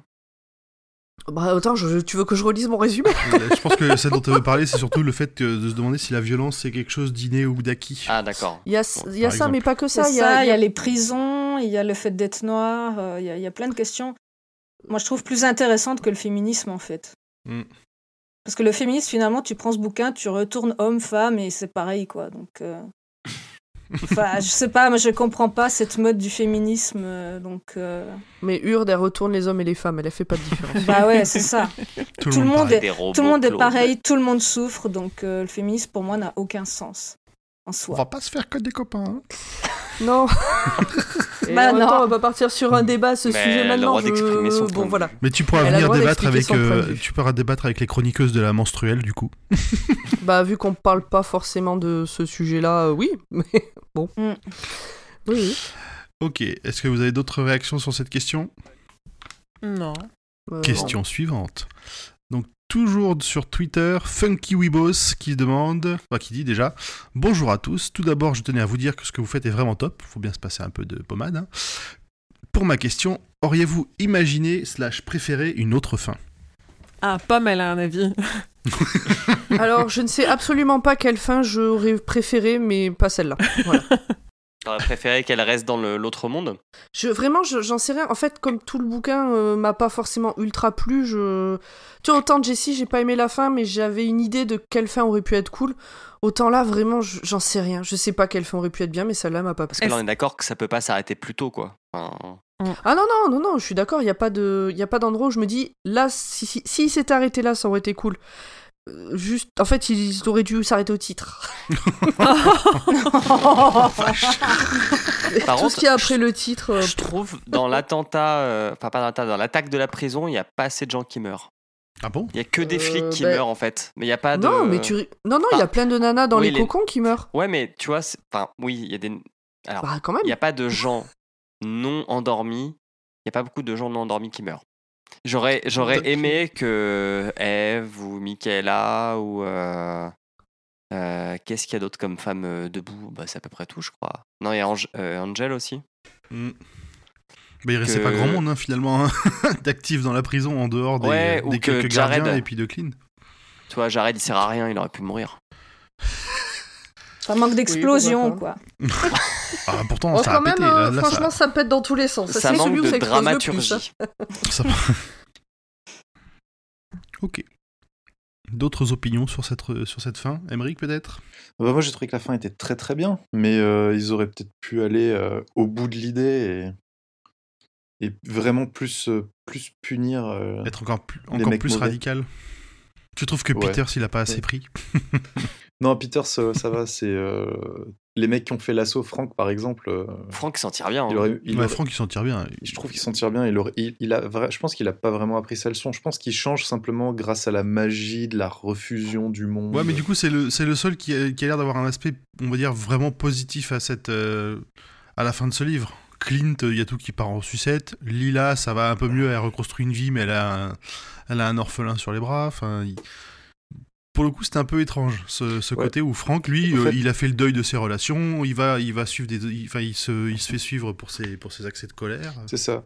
Je trouve que le changement de caractère de Frank tient plus de la magie que, que, d'un- que d'une vraie leçon de Mm. vie reçue euh, par les épreuves qu'il a su- subies. Peut-être que Franck était le vrai personnage principal de cette histoire. Peut-être. Je trouve c'est- moi, je trouve cette fin est pas forcément euh, fantastique, mais finalement, elle est peut-être assez logique, dans le sens où quand on, quand on vit quelque chose de dramatique, eh ben, on réagit tous différemment et finalement, ça ressemble à ce qui était avant. Enfin, on retrouve sa vie de tous les jours. Enfin, je sais Hmm. pas, moi je le vois un peu comme ça, mais.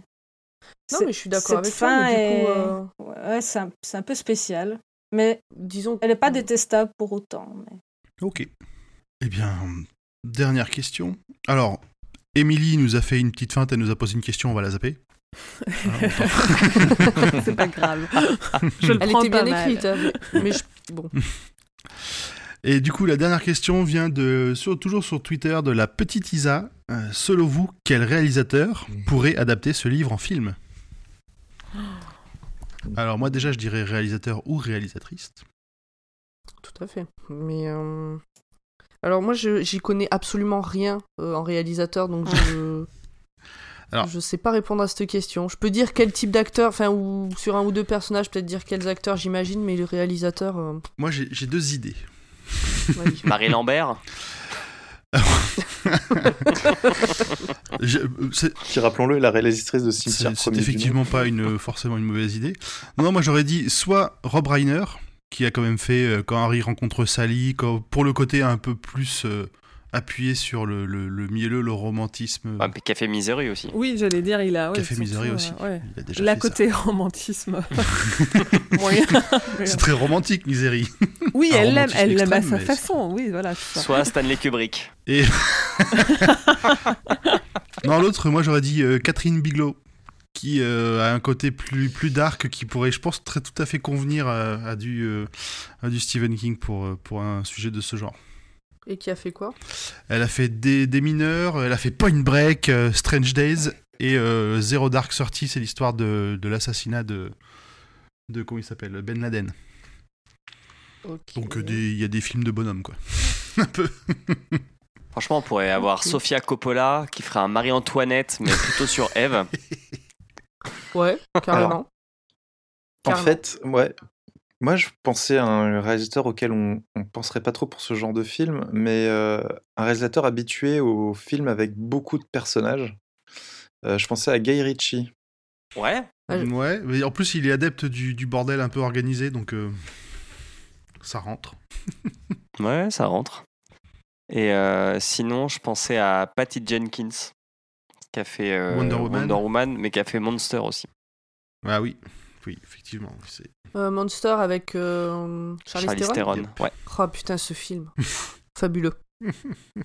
Traumatisant euh, au possible, mais fabuleux. Voilà. On t'en a donné plein là. Quelques- Après, faut les, les Quelques chercher. bonnes quoi. idées. Et sinon, moi, je verrais bien Mila Kunis dans le rôle de Evie. Voilà, sachez-le. Ah bon C'était l'image Ah que j'avais en tête en lisant. Ah ouais. Ah ouais pas ça moi du tout. J'ai quelqu'un Ah, plus plus- innocent. tu vois, à la limite, tu vois, j'aurais plutôt dit euh, l'autre de That 70 Show, ah, comment elle s'appelait la rousse Ah, de Euh, Orange is merde. the New Black. Et de Orange is the New Mm. Black aussi. Ah, son nom m'échappe. vous avez Je des- vais retrouver ça tout de suite. Moi, je voyais Megan Fox. Ah, Ah. Laura Prepon, voilà. Ouais, Megan Fox, quand elle joue une euh, pensé vampire dans Jennifer's Ah Body. oui. Je trouve que ça matchait Ouais. bien avec Eve. Ouais, je sais pas, parce que du coup, euh, Evie, dans la façon dont elle est présentée, dans la façon dont elle, dont elle parle aussi régulièrement, elle fait de l'humour, elle, elle a des petites piques, elle a des petites phrases un peu. euh, un peu marrantes, quoi. Je trouvais que ça correspondait bien. Alors, je sais pas si le lien que je vous mets là, il marche. Oh non, bah après, on Mais a voilà, chacun, après, c'est- euh, c'était une idée. notre façon de se projeter. Ouais. Bon, je crois qu'on commence à avoir fait un peu le tour. Je pense qu'on est pas Non mal. On est pas mal. On va pas tarder à clôturer. va, on a, on a fait court. hein. Alors,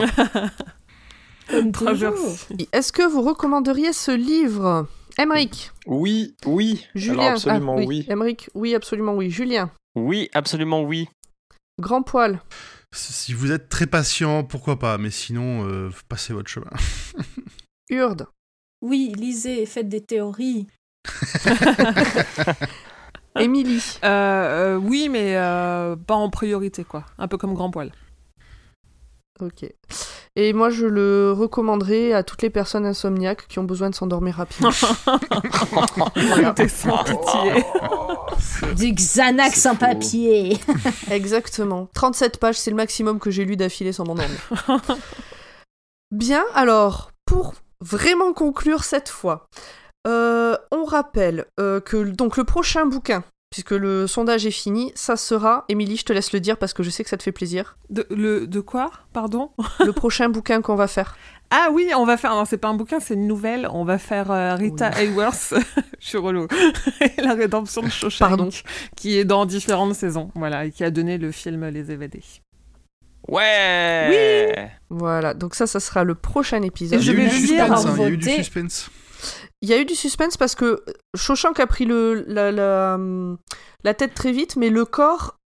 Non, Non, Non, c'est un un, élève élève doué. doué. Un élève doué. non a fait une un belle élève remontée, doué ouais. a fait une très belle remontée. Ouais. Et c'est bien Mais dommage qu'on ait perdu. Euh, ouais, j'aurais bien aimé lire euh, un élève doué. Euh, sinon, pour euh, avant de finir, on, on vous rappelle donc que le roi Steven est membre du label Podcut et que avec ce label, il y a un Patreon. Donc c'est l'occasion euh, de filer de la thune pour ceux qui le veulent et euh, notamment euh, nous, ça nous permet bah, de, de pouvoir financer les, Les livres les hébergements, les livres, éventuellement, les hébergements des podcasts, parce que ça coûte des sous. Oui. Euh, pourquoi pas du matériel, euh, pourquoi pas peut-être un jour des déplacements si, pour qu'on enregistre tous ensemble. Et surtout, Podcut, c'est aussi euh, d'autres podcasts euh, qui ne parlent pas de Stephen King et qui ne parlent pas de littérature, mais qui sont extrêmement intéressants. Donc on vous conseille vivement euh, bah, d'aller vous abonner, euh, soit sur vos applis de podcast, soit sur les réseaux sociaux, et d'aller voir tout ça. Et surtout, bah, de filer un petit euro ou deux si ça vous dit, n'hésitez pas. Voilà. Sur euh, patreon.com slash podcut ou sur podcut.studio. Voilà. Bien. Il est temps de dire au revoir? Oui. Oui. Au revoir. Nous sommes euh, le jour d'après. Oh putain. Au Eh oui, nous sommes demain. Je suis Oh. fatiguée, adieu, adieu. Ça fait trois heures qu'on est demain. C'est vrai. Bye bye. Pauvre Emmerich. Bonne nuit. Ouais, la nuit sera courte.